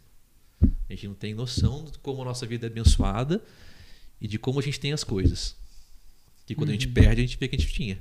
Uhum. É, A gente exatamente. só percebe que que realmente tinha quando perde. Uhum. Então tem que ser sempre muito grato. Esses casos de criança ainda hoje são meio complicados ainda. A gente tenta fazer rápido e, e mais técnico possível, não, não é fácil. Uhum. Porque querendo ou não, tem todo o julgamento nosso moral sobre a inocência da mesma, né? Você- Ah, a Poxa. criança não, não é pra estar ali, não é natural, né? Isso, é exatamente. Criança- Você falou bem, André. É. Seleção natural, né? Não É, natural. porque a criança ainda tem tudo pra acontecer pra ela chegar ali, né? Ai, e, cara. aí não, Lembra que não eu falei para vocês né? que a maior parte do atendimento nosso lá no IML é de gente viva? Uhum, Sim. A gente faz muito de abuso sexual. uhum. E a maior parte do abuso sexual é criança. Nossa Senhora. tá? É criança e geralmente o, o agressor é gente conhecida, é gente da família, é gente que você nunca acha que vai fazer isso. Tá? Então é complicado. É complicado. Você bota a criança ali e ela fala coisas que você sabe que não são naturais de criança falar e você constata que realmente teve é, uma agressão, um ato libidinoso que não era para ter acontecido, você registra e você coloca isso para a delegacia tomar providência e quando o tom é muito gratificante. Você saber que você conseguiu ajudar naquele caso ali. Uhum. É, Tá. porque você salvou a criança, né? Tem que pensar por esse É. lado. Se você ficar pensando na maldade humana, você atrapalha a sua vida. É um inferno, né? É um inferno que ela passou. É, então. Mas aí se, se deu o resultado que tinha que dar, né? Ele fez lá o trabalho, constatou que, que Positivo. era isso mesmo. É, a polícia investigou, achou quem é. É, a gente fornece, fazer, como perícia, a gente fornece a prova material. Aham. É a constatação daquela lesão. Quando é passível de fotografar, a gente fotografa e Uhum. guarda tudo. E coloca a prova material para a polícia poder realmente terminar o trabalho. A maldade humana não tem limite. É muita, tem muita desgraça Ah, que a é. gente vê. E quando você confronta o agressor e ele te passa o detalhe que você acabou de ver, é Uhum. uma coisa que a gente não esquece. Eu lembro uma vez que tinha uma menina, ela era uma menina conhecida na cidade, lá em Aracatuba ainda, na época quando eu entrei. Muito- muitos casos, quando eu entrei, me marcaram muito. É, e essa menina era conhecida na cidade, ela era, é, como é que se diz? Instrutora do McDonald's, ela cuidava da, do McDonald's da cidade. Ela era bem conhecida, era uma jovenzinha da cidade. Ela sumiu, ficou desaparecida uma semana e acharam um corpo no rio. Um corpo já em avançado estado de putrefação e veio para onde? Veio para o IML. E vamos necropsiar esse, esse morto aqui. Certo. O morto fala, não fala, mas ele mostra sinais pra gente que a gente não consegue definir o que está acontecendo. E dentro lá do, do achado necroscópico, achei uma, achei uma fratura na região temporal, bem anterior, e uma na região occipital. E aí acharam um suspeito. E eu tinha acabado de fazer a necrópsia, só eu e meu auxiliar sabia que tinha uma fratura aqui e uma fratura aqui no corpo. Conseguiram identificar a menina por uma pulseirinha que ela tinha no braço Uhum. e acharam um suspeito de ter assassinado ela e colocaram na delegacia. E aí o suspeito estava sentado lá e eu falei, foi você que mesmo que matou? Então me conta como é que foi que você matou. Aí ele virou para mim e falou assim, eu dei uma paulada na cabeça dela, que bateu aqui, ela ficou grogue, e eu dei uma outra paulada que bateu aqui. Bateu. Aí eu só olhei pro delegado e falei, é isso que aconteceu. A maldade do ser humano não tem limite. E o lixo falando isso, Não, Falando, como eu tô falando pra você aqui. É. me conta, relatando. Assim aconteceu. Foi. Puta Nossa que Senhora. pariu. Esse caso o corpo falou o que aconteceu. Ele tinha me contado o que aconteceu. Sim. Uhum. É, é uma tática, no caso, de vocês não tipo, saberem e depois vir um depoimento, que é uma coisa que eu tenho curiosidade. Porque isso foi, foi, uma, foi a luva, né? Uhum. Você pegou o depoimento, mas o corpo já falou contigo. Isso ele tinha me contado. o. Eu fui pra delegacia já pra contar pra, com laudo na mão. Pra contar pro delegado, ó, morreu pelo trauma cranioencefálico, assim e assado. Aí ele jogou E lembra que eu falei pra pra se você que todo do mundo que vai preso passa no cautelar? Perfeito. Ele tava lá, já preso pra averiguação, e eu falei com ele. E aí, como é que foi? Ele contou pra mim o que o corpo lhe tinha contado. Uhum. Você pegou a informação e já. Só joguei na mão do delegado, ó. Isso que aconteceu. Uhum. Foi preso, resolveu. Esse caso a gente fez diferença. É, então. Totalmente. Bom, tem pergunta aí, diretor? Tem, peraí que você me pegou de surpresa. aqui, peraí. É porque a gente tava falando do. Tem que soltar o micro-ondas. É, perto É. do micro-ondas aí. Soltou? Soltou. soltou. Você falou, não, falou que nesse caso fez diferença. Não, vários outros devem ter feito Na, diferença. é, na verdade, assim, é, essa pergunta é do PRC Underline Tatu. É a Ana? Não sei. É, PRC É, Underline PRC é a. Ana, É. tatuadora. Inclusive, se quiser patrocinar, colocar o nome ali. Minha tatuadora. Você passa falou, contato ele falou do eu tô- Mac aqui. Se eu o Mac quiser mandar um Mac é. também, por favor. Preencher essa, essa, essa- página em branco aí, ó. Não, só esse lado aqui. Um só? Só um só, um só, dois A não. gente tem uns, pa- a gente tem uns parceiros aí, É hein, ó. radical O mim. pessoal que é parceiro, entre em contato com o Thiago aí, Isso. os parceiros de Feijão. tatuadores aí. Lu- É, dá Luizinho o- Piercing. Isso aí. O Roberto de Roberto também Piercing. Exato. O André vai fazer uma, né? Eu quando fizer fazer 10 uma mil. quando a gente tiver 10 vivo. mil. Não, você tem que preencher isso aí. Eu cara. também tenho acho. zero tatuagem. Então, Então, Eu não É gosto muito. fizer é, quando primeira fizer dois, tatuagem. 10 Pode ser, mil, uma coisa meio marginalizada, assim, quando fizer gosto. 10 mil, o feijão vai vir aqui Sabe, acho meio... e a gente vai fazer ao vivo. ó, Ao vivo. Duvido. Essa eu duvido. Ué. Ó, tem que ser um programa aí de de várias horas. Sobe né? É. aí pra o 10 cara mil. só que- vai deitar na mesa aí e ficar. Então, a É, a pergunta pra do- Melhor que vai ser. vai ficar. Coloca o logotipo aí Não, mas é, o, é com o feijão, braço não é assim, com o ó. Thiago que eu quero fazer, não. Não, é não, pra não. deitar e Nossa, ficar, não. meu, né? Não, se Deus quiser, nunca vou Ó. te encontrar no serviço, não. Tá, vamos não lá pra maluco. pergunta lá. Já teve que fazer alguma autópsia em alguém conhecido, assim, ou não? Já. Já, tem- lá em Aracatuba tinha um rapaz que tinha uma loja de moto. Eu conheci ele porque eu gostava muito de moto, gostava disso, embora não seja motoqueiro, eu gostava muito de moto. E tinha um rapaz que tinha uma loja de moto lá e só tinha moto importada, só tinha Kawasaki, as marcas que não, não tinham para vender na cidade. E ele andava muito bem de moto, era um cara conhecido lá e todo mundo conhecia o cara. E numa dessas saídas dele, ele perdeu o controle da moto, apareceu na mesa lá, então. É igual quando você vai fazer com alguém que tem sentimento. Você não pode ficar muito tempo ali fazendo. Tem que ser mais objetivo possível e pessoal e com muito respeito. sempre. Ele entende que isso aí é, faz parte do seu trabalho. E, e assim, você acorda e olha lá no seu Google Agenda lá, tipo, ah, tá, agora às 10 da manhã tem a Maria, que eu tenho que ver aqui os tiros que ela levou, aí tem o José às 11, que eu tenho que ver ali dentro. É, eu tenho, eu tenho, eu tenho os meus dias de plantão, né? Que só- quando eu chego no plantão, eu já vou preparado para isso. Enquanto Então- tá comendo uns sucrilhos, né? Olhando eu, ali. tá. é, eu tô no necrópsia lá e falo, nossa, mas eu tô com uma fome, vamos acabar logo isso aqui pra gente comer alguma coisa. Meu Deus. Não fui eu dessa vez. Nem adianta. Cara, não Eu sei tenho- se o YouTube tenho- vai deixar a gente. Eu tenho um auxiliar que fez um. Ele tem faculdade de gastronomia. Ele cozinha bem pra caramba. Então, às vezes, ele faz comida lá no IML lá e quando acaba todo o serviço, a gente vai comer e é uma delícia. Nossa. Então aí não tem. Você tem que diferenciar o que, que é trabalho. Diferencia É que bem tá. e higiene em primeiro É que lugar e respeito e. Gente, quando o Thiago Aí falou que que ele tá. faz comida no NML, ele traz a comida para o ML. Porque você já viu, né? Tipo, o pessoal falou que ele faz comida no IML já vai achar que o teu. É, que Não, na peraí. área certa Hannibal dentro do. IML. Dentro do IML tem um necrotério. Ponto. Certo. Tem um consultório de atendimento das pessoas vivas, eu tenho recepção, eu tenho cozinha. Eu tenho Pronto. copa. É isso. Separado, vigilância sanitária já passou lá e já tá tudo certo. Tudo separado, a gente tem, poxa vida, né? Tem nossas. Necessidades, né? É, todo mundo tá de plantão lá, 24 horas de plantão, uma hora você vai ter que comer alguma coisa. Você vai comer aonde? Tem a copa, você vai lá, pede comida. Então, É, Faz alguma vida coisinha normal, ali. vida normal. qualquer serviço tem uma copazinha que você vai lá e. Depende. Tem umas um denúncias café. aí num certo centro de compras que tem loja que não possui alimentação para os seus funcionários.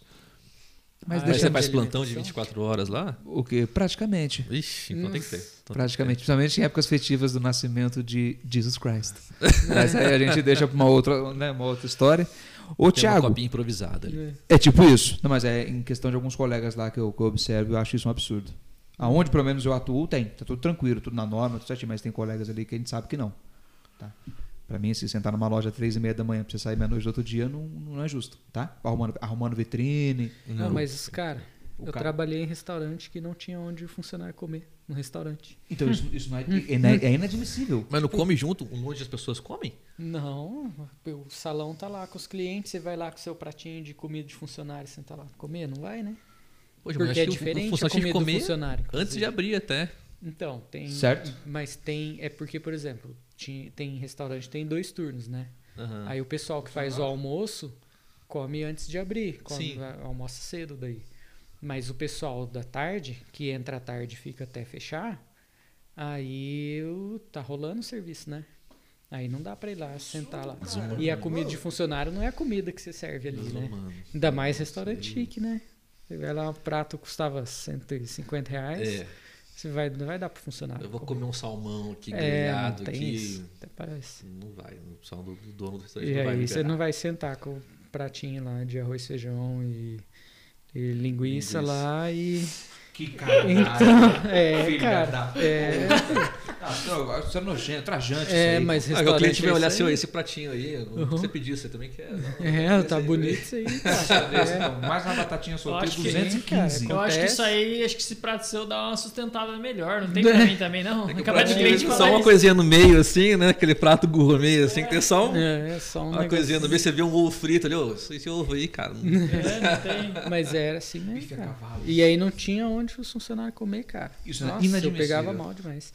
E não tinha, não tinha, não tinha espaço. Não tinha espaço. Aí os caras iam comer no estoque, ia comer na, no, no, no vestiário. Tipo, mano, no vestiário eu não deixava os caras comer. Não dá, cara. O cara tá lá no, comendo banheiro. Caralho, Um mano. abraço pra vigilância Ah, a sanitária. gente arrumava, a gente dava um jeito lá e arrumava uns espacinhos lá, galera, senta aí. Mas não chega a ser ultrajante, pô. Não, é ridículo. Pelo amor de É Deus. ridículo, cara, é ridículo.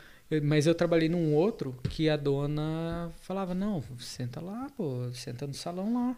É, Porque a ué, comida do funcionário era legal também. Tá vendo a É, diferença? aí então. Ah, Aí era. Não era a mesma coisa, mas também era uma comida Mas legal. era digno de né, você É. ter um lugar pra sentar. Então pra- ela né? falava, não, senta ali, só, não, não senta lá no meio da galera, né? Porque aquelas mesas a pessoa precisa dela para vender a comida, né? Mas aí tinha umas mesas na parte de fora e tal, no fundo e tal. E aí o pessoal sentava lá, ficava lá, batendo papo, não sei o que, era de boa. Mas aí eu trabalhei em restaurante chique aí que. Não foi dentista a vida toda. Hum? Não foi dentista a vida toda. Não, eu fui dentista, daí eu fui cozinheiro e aí dentista de novo. O André é muito chique. Aí era. Aí tinha isso, cara. Trilingue. O, o almo a comida de funcionário era ridícula e ainda você não tinha onde sentar pra comer. Acontece. Interessantíssimo. Cara, Copa é importante. Copa é importante, É, Copa é importante. No ML tem Copa e no restaurante não tem. Ele tem Copa. Não, não é engra... É, o Carlos Ferreira espeto de pau, É, né? então. Lit- Literalmente. Você falou em condição de trabalho, de refeição. Você passou por três ou quatro cidades já nesse seu. Ah, já. Já. Muda a condição de trabalho de uma para outra, eu digo em matéria de estrutura. Não, não. A estrutura é uniforme. É? Como você tem o Estado, que é, ele- que é o dono do serviço, ele garante o mínimo em todos os lugares. Nunca tive problema com isso. Então, aqui em São José, a estrutura é melhor do que em todos os outros lugares. De longe. A estrutura aqui é muito boa. Mas sempre tem uma mínima estrutura, sempre tem uma condiçãozinha ali. Isso aí o Estado consegue fazer. Porque imagina o impacto daria, né? Um, um trabalho tão minucioso quanto esse, se não tivesse, Não. o, né? É, é o tipo de coisa que quando dá problema, quando falta estrutura, dá pro- muito problema, repercussão, muito, muito problema. Uhum. Então, é, tem- o mínimo tem, a condição é boa, não é ruim não. Dá para trabalhar com, com dignidade e fazer o serviço direitinho. Menos mal, né, ô, Thiago? Não, não, não. Você consegue fazer assim. A- a- assim como, como a saúde também ainda tem uma, uma estrutura digna, assim. E no ambiente de trabalho, a, a dúvida pessoal que eu tenho. Pode ouvir uma musiquinha ali, tá? Enquanto você Pode. faz, bota um fone ou ambiente. Pode. Opa! Tem técnico que coloca música clássica para tocar na Nossa. hora do, do, do procedimento, da necropsia. Tem, tem sim. Você coloca o quê? Eu não coloco música nenhuma, porque eu tô sempre de olho aqui no que está acontecendo e conversando com o meu, com o meu técnico. Tá, mas tem um técnico que coloca música clássica lá, ou então coloca um Pink Floyd para tocar, alguma coisinha Putz. assim, e aí uma É. boa, tranquilo. Você consegue trabalhar com música? Consigo. Eu não consigo. Porque Consigo. daí, cara, eu, em vez de trabalhar, eu tô lá, tipo, ah, fazendo air guitar, brincando bateria, não sei o quê. Aí, tipo, Cantando eu não tô letra. trabalhando. Quando vê, eu não tô trabalhando. Eu Aí eu não posso. O que eu não consigo fazer ouvindo música é sexo. Me irrita. Louco. É, porque em vez de eu. É aí que entra É. isso. Em vez de eu fazer o ato, eu presto atenção nas notas, se sai errado. E não, não vou Aí ficar. Ou você fico não- de Você ouvido. não a- presta atenção na, na coisa, você fica prestando atenção na música. Infelizmente. Você Ou é ouvido afinado ou. Barney gritando Tem que lá, escolher. em vez Entendeu? Mas esse é o problema de quem toca música. Tá faltando foco. Você, você tem isso também? Você não Não. consegue, eu não consigo ouvir música e fazer alguma coisa assim. Eu já, não, eu já consigo trabalhar de boa. Eu Você até fica- prefiro. É problema de músico isso. né? É, você fica pensando, tipo, tá, agora vai mudar pra nota tal, porque combina com a nota tal. E você fica nessa, cara. E você vai num lugar que tem música ao vivo, você não, não desliga, cara. Você não relaxa. Porque você tá pensando, Você puta, tá- aquela cordinha ali tá mililímetros. Tá desafinado a, sol, a sol tá Que desafinada. bosta. É sempre a corda Já sol. aconteceu também. Que vontade de ir lá e falar Tava no barzinho cara. ali, no música ao vivo, conversando com a minha mulher e, cara, esse violão tá desafinado. Tá? Então, Tem uma porque você também... Você toca, tá né? ligado? É, você entende. Guitarrista? Pronto, agora. Então, É. você Pegou no- entende, já era. Não, Você não consegue tá. relaxar. Eu posso pedir pra você relaxar. afinar o violão? Não, mas é. Me, e, e- Ah, não, mas esse problema não tem, não. Não. Do sexo? É, não. Então, é que eu não gosto, eu nunca achei. Porque assim, eu tenho, eu tenho um- muitas histórias. O broche é a coisa. Não, pode parar, parar tudo, sai, sai. Não, não, não esse A extremo. música tá, tá errada. Não, não esse extremo. Nossa, o cara desafinou ali, É que aí você desafina também. Posso pôr uma musiquinha pra Isso, gente? amor, o que tá acontecendo? Não, não, o cara errou a nota ali. Ou você tá nesse. É assim? Não, não chega a ser esse extremo. É o que acontece.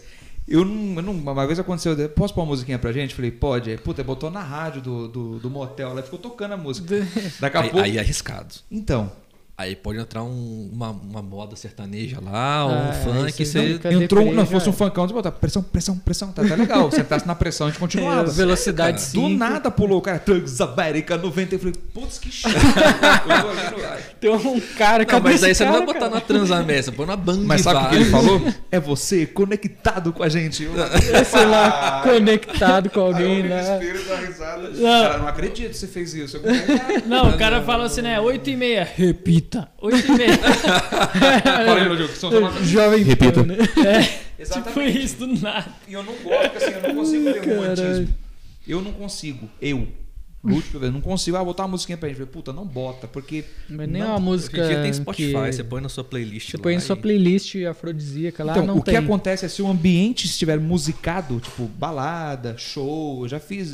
Aí tudo bem, porque tá, tá acontecendo no ambiente e vai. Mas eu, tipo, chegar e parar e colocar uma música para o ato, não vai. Eu não gosto. Eu prefiro o som natural, in natura. Entendeu? Então Entre tá, tapas e beijos é hora, é desejo, é sonho, é ternura. eu Então sou tá. assim. É. Entendeu? É, tem cada um. Eu não gosto. Eu também não tenho muita preferência, não. Ah, eu, eu não tenho uma playlist pra isso, né? Mas se, Isso se tiver para tocando sexo. música, demorou, toca música. Eu não gosto. Já brochei? Já. Por causa de música. A Transamérica foi um. Você, é calvo ou você raspa o cabelo porque você gosta do visual? Os dois. É. Eu tenho um cu de mim aqui em cima, devido à idade, mas eu sempre usei o cabelo raspado. Eu fui cabeludo, né? Porque vocês me conheceram, eu fui cabeludão, tudo, mas eu tenho uma calvície meio foda, cara. Tem uns tratamentos aí de calvície aí que realmente dão problema. Então, acho que eu não, não trato, por isso que eu deixo. É, calvície dá, aparecer. deixa a brocha. Entendo, deixa, Você fica cabeludo, mas não, Não, mas eu funciona. morro de vontade de cair tudo. Eu queria que todo o pelo do meu corpo caísse, exceto sobrancelha. É, tem uns, uns tratamentos a laser E que o pessoal barba. faz que. O- Não, mas.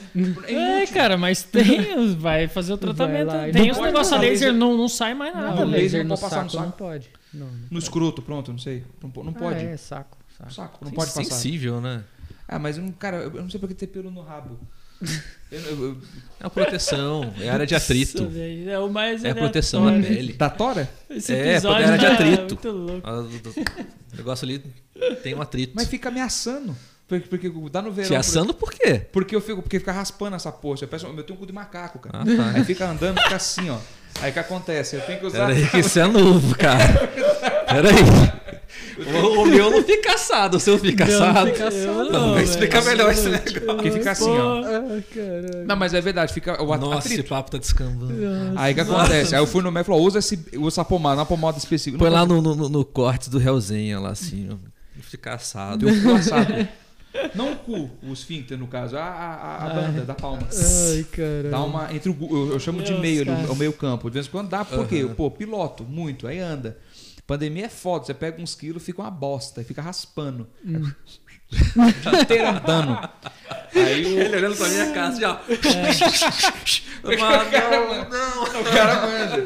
Aí, não, mas não, não é, não é sempre, mas arrancando, o tratamento que eu fiz é pomadinha, talco, uso talco da Johnson. É, o talco ele não deixa. Na virilhinha, no- é deixa- pra acabar com a umidade. Umidade, É umidade Pra beber é assa. bom. Então, o que evita, o médico falou, vai evitar esse atrito, né? Porque querendo não sua, é uma parte do corpo, Uhum. como qualquer outro, falou, vai evitar isso aí. Falei, tem, você tem um pouco de pelo a mais. Eu tenho muito, na verdade. É um topete no meio do rabo. É, Eu odeio. Talco só pra você não espirrar. Ah, v- vamos, vamos. As partículas do talco Diretor. são os microscópicas entram no pulmão. que Claquete. ele reconhece como um corpo estranho e fica lá pra sempre. No talco. Mas eu posso usar no. Mas, É, não- tipo, mas não tá pelo rabo, né? essas- É. é. Mas não pelo rabo. né? Não, não, lá Eu Não, posso aplicar no saquinho não. tranquilo. Você pode colocar lá Só embaixo. por senão fora. dentro Não faz muita Só névoa. por assim. fora. Não, é um segredo, é um, é um segredo que eu uso. Não, cheira, não É- cheira o talco. Eu uso Johnson e manteiga de karité. É um, é um, um creme específico para o falo. Ah, isso eu não conheço. É, bom. Quando eu vou fazer xixi no banheiro público, pum, pum, assim, ó. Né? Cheirinho gostoso. né? É muito foda. Quando a pessoa, você vai no banheiro público, os caras ficam cheirando Na hora- você. É, quando eu vou fazer xixi, Ah, aí sai um cheiro de manteiga de karité, porque eu boto o cancão pra fora. ah entendi. Você dá uma... Nossa, cara. Eu, eu sou. Eu, eu sou não, eu sou bem aseado. Ah, É, tá Eu sou bom, bem então, asseado. né? Então tá. então. Caraca, Ó, duvido deu- esse coisa assunto aí, velho. Deu tempo ali, ó. Deu tempo. o- vamos cortar, vai, diretor, que tá foda. Então, beleza, vamos voltar o papo pra onde tava mais interessante, né? Porque, né? É, sem Tem- ser meu rabo. Esquece o rabo do. Volta, esquece. ah, não, tá com mal-estar. Não faz isso, não. Ai, cara. E tem mais alguma pergunta interessante pra fazer? Tem, tem algum diretor? Diretor? Ah, eu sempre tenho, Não? né? É? Então, então faço. Principalmente na parte do, do, do, do IML, né? O videogame você joga? Então já vai dar mais ou menos a pergunta, sabe pra onde que eu vou levar, né? Nerd metaleiro, diga. Ah, dói. Demorou. Ó, você que trabalha o dia inteiro com isso. Hum. Os jogos envolvem muito esse tipo de, de roteiro, né? Sobre pós-apocalíptico, zumbis, tal, tal. Naquela fantasia, é plausível algumas coisas e teorias que eles montam? A realidade é bem mais sem graça. A realidade é bem mais sem graça que do videogame. É bem mais.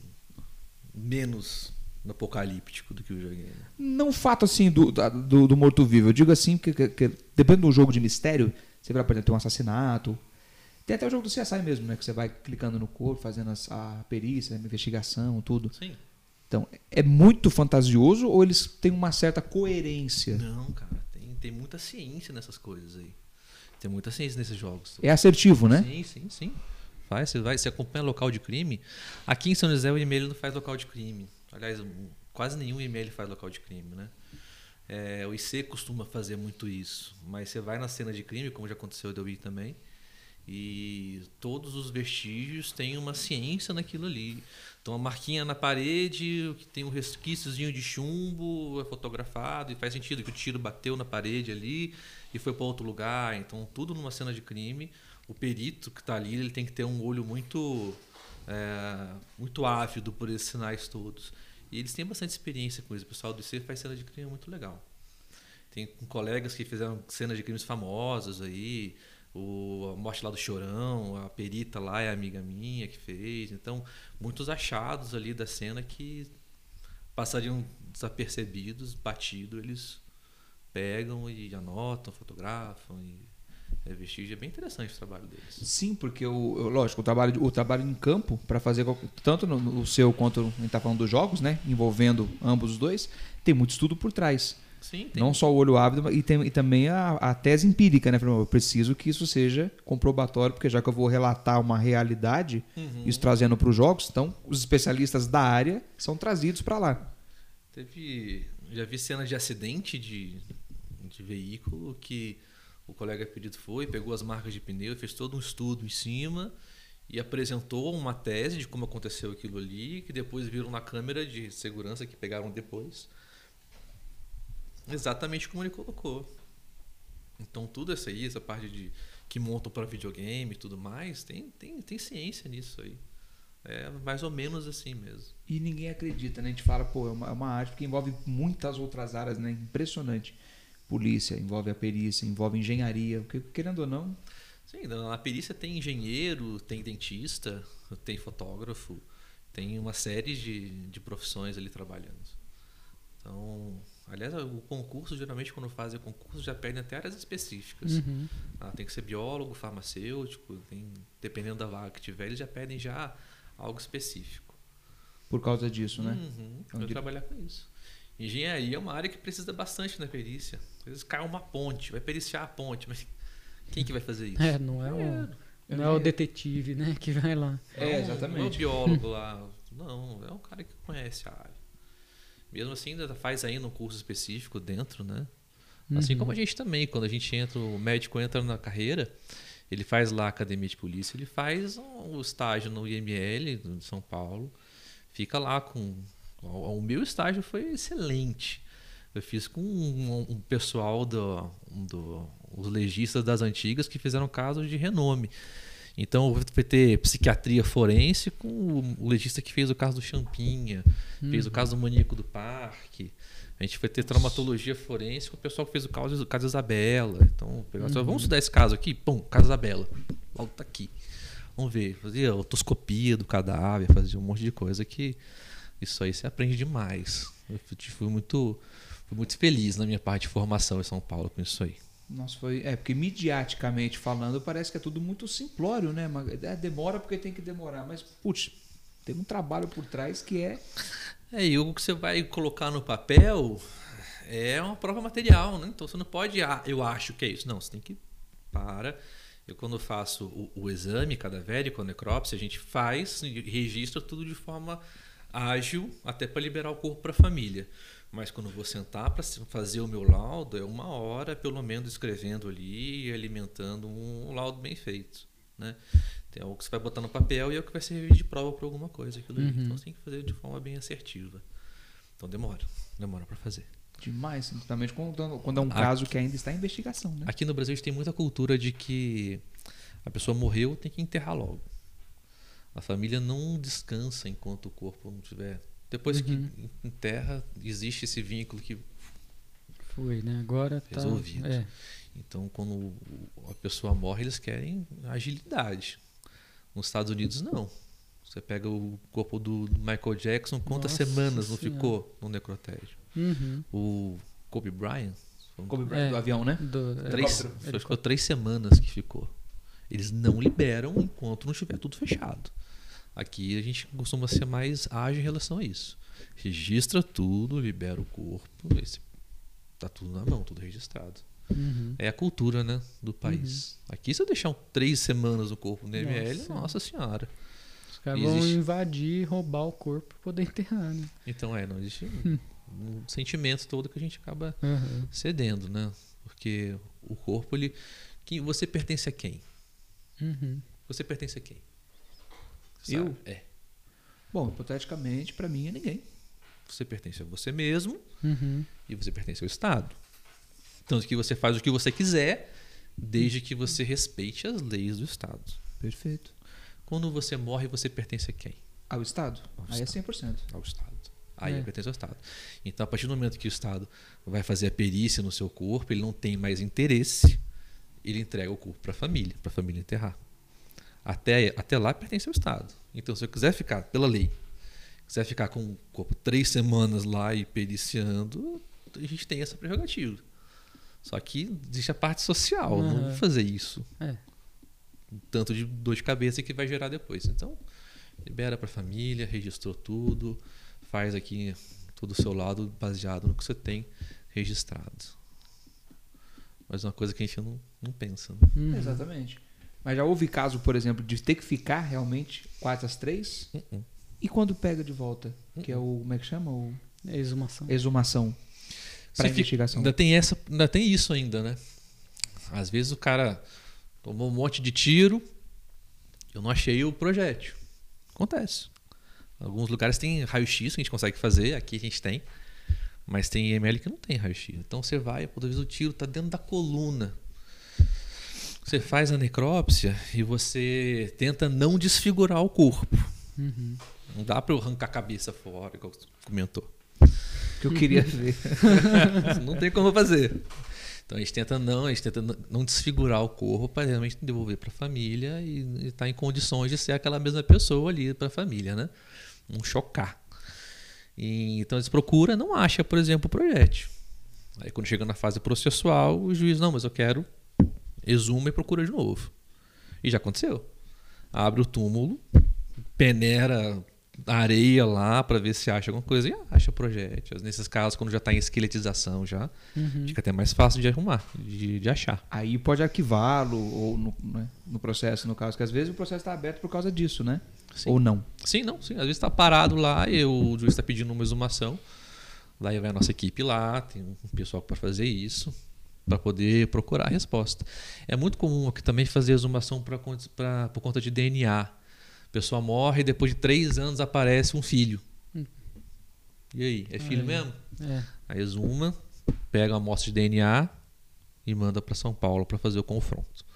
Esse é um trabalho que a gente faz também. Mais comum do que, do que a gente imagina ou é bem raro? Não, é, a- tá sendo mais, cada vez mais raro isso.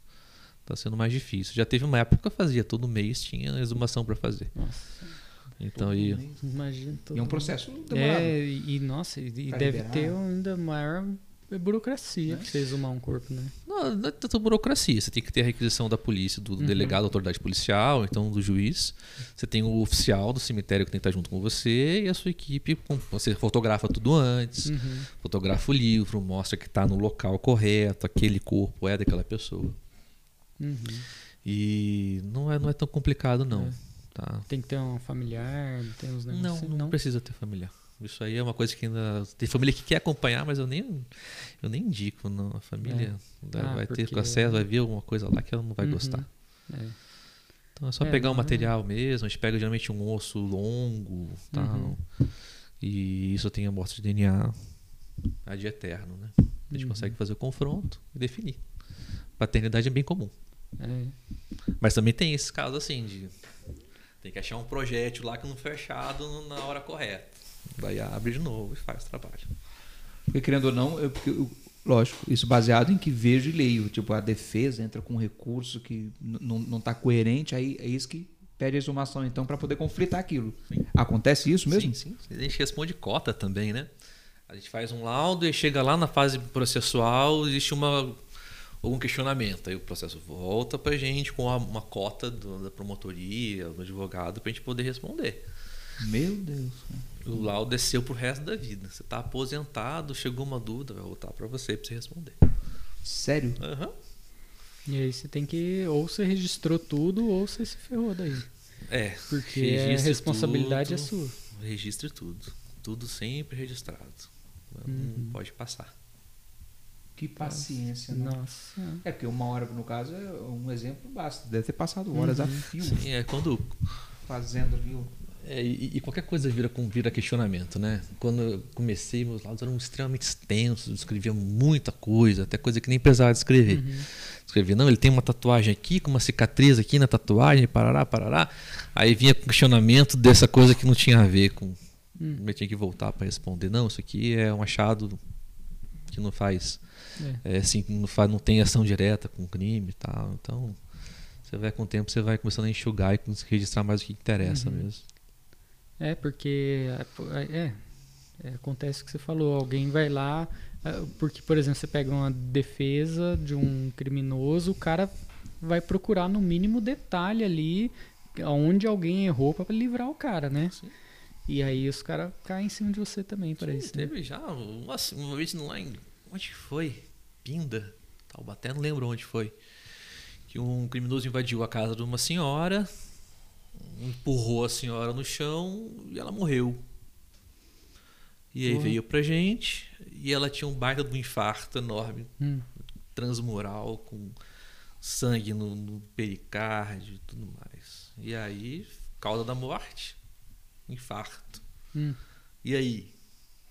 Voltou o processo pra gente. Aí teve que dizer, mas morreu do infarto mesmo? Ele empurrou ela, teve alguma coisa a ver? Teve, teve. Provavelmente ela não teria infartado se ela estivesse em repouso em casa tranquilo. Uhum. Talvez essa emoção que ela teve dessa agressão tenha desencadeado isso. Tem que estruturar tudo, né? Minuciosamente para. Tem, tem muita particularidade. Cada caso é um caso. Sim. Então, às vezes volta mesmo que a gente nem espera que volte. Tá? Uhum. Teve também um outro caso em Jacareí, se eu não me engano, o rapaz morreu e tinha um, só uma- um, um tiro em cada coxa.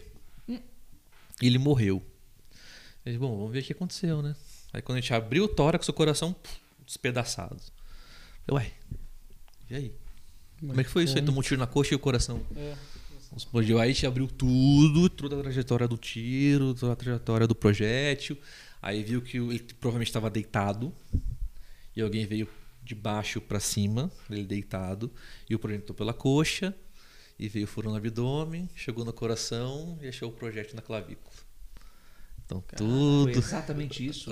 Que Aham. caminho. Imagina, cara. E aí teve, foram dois, né? Os dois subiram. Um se perdeu no abdômen, a gente conseguiu recuperar, os dois, recuperou os dois projéteis. Mas a gente teve que fotografar tudo e tudo Uhum. registrado, bonitinho. Aí você vai ter que explicar lá que o, o projétil entrou na coxa e Tiro pegou no na coração. coxa, tava Causa da alojado na clavícula. Não, daí eu lhe Isso, aí você faz a pergunto. trajetória, você faz, olha, foi o ângulo tal, foi de baixo para cima. Provavelmente a pessoa estava deitada. A intenção Você devia ser matá-lo, mas o cara sabia. Impossível, não sei se é impossível, vai, mas difícil o cara saber disso. Ah, A pessoa estava deitada e tomou dois tiros, lá, de baixo para cima. É porque quando você quer matar, correndo, não é na coxa que se atira. Esse né? caso, não, invadiram a casa dele, Ah, ele devia estar dormindo, deitado. E a pessoa efetuou o disparo, os dois disparos. achando que ia executá-lo numa parte, sei lá, É, superior. mas, é, às vezes o cara não atira e fica ali olhando. Deixa eu ver se eu acertei, né? O cara atira e sai correndo. Já né? tirou isso aí. É, porque não, porque na perna é meio complicado, né? Hum. Digo, eu nunca matei ninguém, mas da, da onde, da onde eu, nós nascemos e crescemos, as execuções eram muito comuns. Uhum. O costume era acordar o cara antes. Ah, é? Eu tô falando sério. Acorda aí que você assim, vai morrer. Era o costume, quando o pessoal ia executar os outros na rua, era bater. Ou o cara levantava pra saber onde é que tava. Pau, testa. E houve um cara que sobreviveu. Vo- Você, sa- você acredita? Hum. Desviou. É, É, já vi um caso em Caçapava de uma senhora que tomou um tiro na cabeça. Pum, o tiro entrou embaixo da pele, saiu Nossa, atrás. escorregou. Olha isso, cara. Viva. Só uma suturinha aqui. Acabou. Um Cara. tiro. Daí Isso foi internado, tudo, mas Esse saiu. É cabeça dura mesmo. Não, mas aí que tá. Eu falei, cara, bicho. Isso não dava. Já chegou alguém, por exemplo, com uma chave de fenda atravessada na cabeça? Eu já vi um cara com uma torneira enfiada no, no olho. Uma Nossa. torneira. Sim. Um utilista. Caiu de rosto em cima da torneira, a torneira entrou dentro do olho. Pum, O olho Quebrou. perdeu na hora, né? Puta merda. Mas aí até para poder quem tirar essa torneira aí foi uma discussão quem que ia entrar e Ah, quem que ia tirar isso aí. Isso pegou- não na, você pegou isso na emergência. É, você não tá Vivo. vivo. O cara tá vivo. O cara, tá Cara, bem. mas olha a pancada. Era aquelas torneiras de, de, de latão, assim, tem aquela borboleta em cima que é bem afiada. Então, Ah. entrou. Mas puta merda, cara. E aí te cort- serraram a torneira e levaram lá com a torneira enfiada dentro assim. E ele totalmente embriagado. Tá? Ele tava de boa. Olha lá, de boa. A gente tava tudo assim. O cara se- anestesiado, né? Tranquilo. Pá, tranquilo, su- suave. Então, beleza. Bom, suave. Su- Considerações finais? Considerações finais. Doutor, quer dar alguma ressalva pro, pro pessoal? Dar um. Um recado.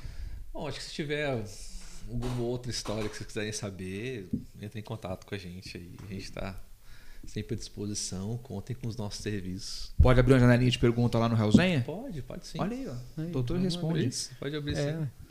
Você As sempre... redes do Thiago, então, vão estar aqui embaixo. Como sempre, apoie o Metal Nacional. Faz um pix, ajuda o Realzenha. Ajuda o Realzenha. Se você quer ver o pix do Lute, cabeludo, Você sabe o Pix do Vodka, né? o pix do Lute, você- já viu esse Pix volta cabeludo Então, se macho. você quiser ver o Pix cabeludo do, do Lute, faz um Pix. Ajuda a gente a trazer mais gente legal, a melhorar o nosso é, material, melhorar a qualidade. É, sei lá, talvez começar a fazer isso aqui ao vivo. Enfim, a gente precisa do seu apoio. Curte, compartilha, se inscreve, faz um Pix, recomenda para seus amigos e que você só ajuda o Realzenha, assim, a trazer mais gente legal, igual foi esse papo de hoje e muitos outros que tem por vir aí. Um papo vívido, né? Uma coisa. Teve uns momentos pesados. aí. É, mas é Teve, importante, essa- né? A vida não é feita de, de só, só de sol. Não né? é cor-de-rosa, né? É, Exata- tá exatamente. Antes fosse. Agora é aquela hora? Agora é aquela hora. A pergunta polêmica do Lute. Pergunta polêmica. Só que dessa vez eu não vou fazer uma pergunta polêmica. São curiosidades da, da grande maestria do, do, do- do povo mais antigo. Doutor, deixa eu fazer algumas perguntas breves. É possível uma pessoa morrer de soluço? Morrer de soluço. Cara, Eu já ouvi isso. Que fulano morre. Todo, todo alguém mais. Essa, Né? ninguém antigo. perguntou pra ele. Não, É vi, possível. Eu nunca vi um questionamento desse. É, aqui é cheio, é cheio de surpresa. Aqui é chegou alguém lá surpresa, no IML que, tipo, cara, esse cara É soluçou tanto que morreu. Olha, se alguém morreu de soluço e foi de Premier, é muito difícil algum achado necroscópico que vai indicar que morreu de soluço. O soluço é um, um espasmo do nosso diafragma, geralmente é um estímulo do frênico, geralmente gases, tá? Então, o espasmo que dá e a pessoa continua respirando, coração batendo, nunca vi alguém morrer disso. Aliás, se, tiver algum conhecido que disse que morreu de soluço, você me avisa aí que eu quero queria investigar isso aí para saber melhor. Não, porque sempre é, é o histórico da manga com leite, sabe? Tipo, os antigos diziam, não, cuidado, tem que tratar isso aí, tem que dar um susto, porque fulano já morreu de soluço. Aham. E eu sempre fiquei, mas é possível morrer de soluço? Não. não, né? Morrer de soluço, eu nunca vi nada descrito de alguém ter morrido de tipo, soluço. Não vejo, tanto que desequilibrou o coração e aí não vejo lógica e- nisso. Exatamente. Colocaria alguém morreu de soluço. E travou, e travou a... Travou. a- Teria que a me glote. convencer de que a pessoa conseguiu morrer de soluço. Cara, Mo- Morrer de rir é possível? Porque assim, não, mas, mas é uma coisa Se eu minha. pudesse escolher um jeito de morrer, seria morrer de rir. Mas eu escolho, mas eu estou perguntando porque assim, eu já ouvi, eu já vi uma matéria e eu fiquei pensando naquilo, porque quando você ri demais, lógico, começa a doer alguns órgãos, né, porque exercitam por muito tempo. E é possível, tipo, sei lá, dar algum tipo de choque Uh-uh. muscular e você é, morrer rindo deve ser uma delícia. Aí Ah, você travou mas- ali. Não, a gente tem alguns mecanismos de preservação, né? Você começa a faltar o ar, você vai. cara, Desligar, você falou, vai "Pera desmaiar cara, e alguém vai voltar a aí, respirar." Relaxa aí. É, também não é assim. E a última da- que, eu tenho, que eu tenho curiosidade é. É verdade que já morreu alguém de tanto beber água? Não por afogamento, eu digo de consumo. sim, sim. É verdade? Sim, água mata. Como que acontece? Muito água. Se você tomar muita água, você vai fazer um desequilíbrio. Nosso organismo é um equilíbrio né? de, sub, de eletrólitos, de substâncias. Se você tomar muita água, você vai fazer um distúrbio de sódio. E aí você pode ter sim. Você pode morrer de tanto tomar água. Tudo é um equilíbrio. É O que legítimo. mata é o exagero. É. Álcool também, né? É mais fácil, É, álcool é mais fácil de morrer do que Com água. certeza. né? Menos álcool mata mais do que muita água. Morre do mesmo... É a desculpa, né? Mas morre do mesmo jeito, né? É, Vai ter tá, gente... vou beber, Beba então, mais é. água, gente, não Vou tanto. morrer mesmo um dia. Tiago, satisfação pura, obrigado. Satisfação é minha. Eu vou deixando aqui um recado então pro Realzinha. Se inscrevam nas nossas redes sociais, no canal, na página. Tá aqui passando os colaboradores. O Thiago tá recebendo ali ó, a palheta, palheta do, do Realzinha. Realzinha. O Thiago também é guitarrista. Legal. Isso aqui é isso, né, Thiago? Você é guitarrista, né? Olha, faz tempo que eu não toco uma guitarra. Faz muito tempo. Mas assim, tem a minha guitarrinha em casa ainda lá. Ainda tá. Dá vez em brinco de vez quando- em quando. Dedilha, viola o tocão. Ele viola o tocão. Médico, músico, é um homem sensacional. É um homem lindo de morrer. o Realzinha vai ficando por Tá aqui. ficando esquisito essa Os caras aqui, velho. Onde que eu fui te colocar aqui, Thiago? Né? Umas piadinhas de matar, mas enfim. Olha só, gente. Você se inscreve no canal, então, por gentileza. O Realzinha vai ficando por aqui. Desejando-lhes um bom dia, um boa tarde ou até mesmo boa noite. E como é de praxe, tem aquela dicasinha para poder encerrar a noite, né? Use o látex. Ele não evita só a proliferação de vidas, mas também uma DST. Tá bom? Forte abraço.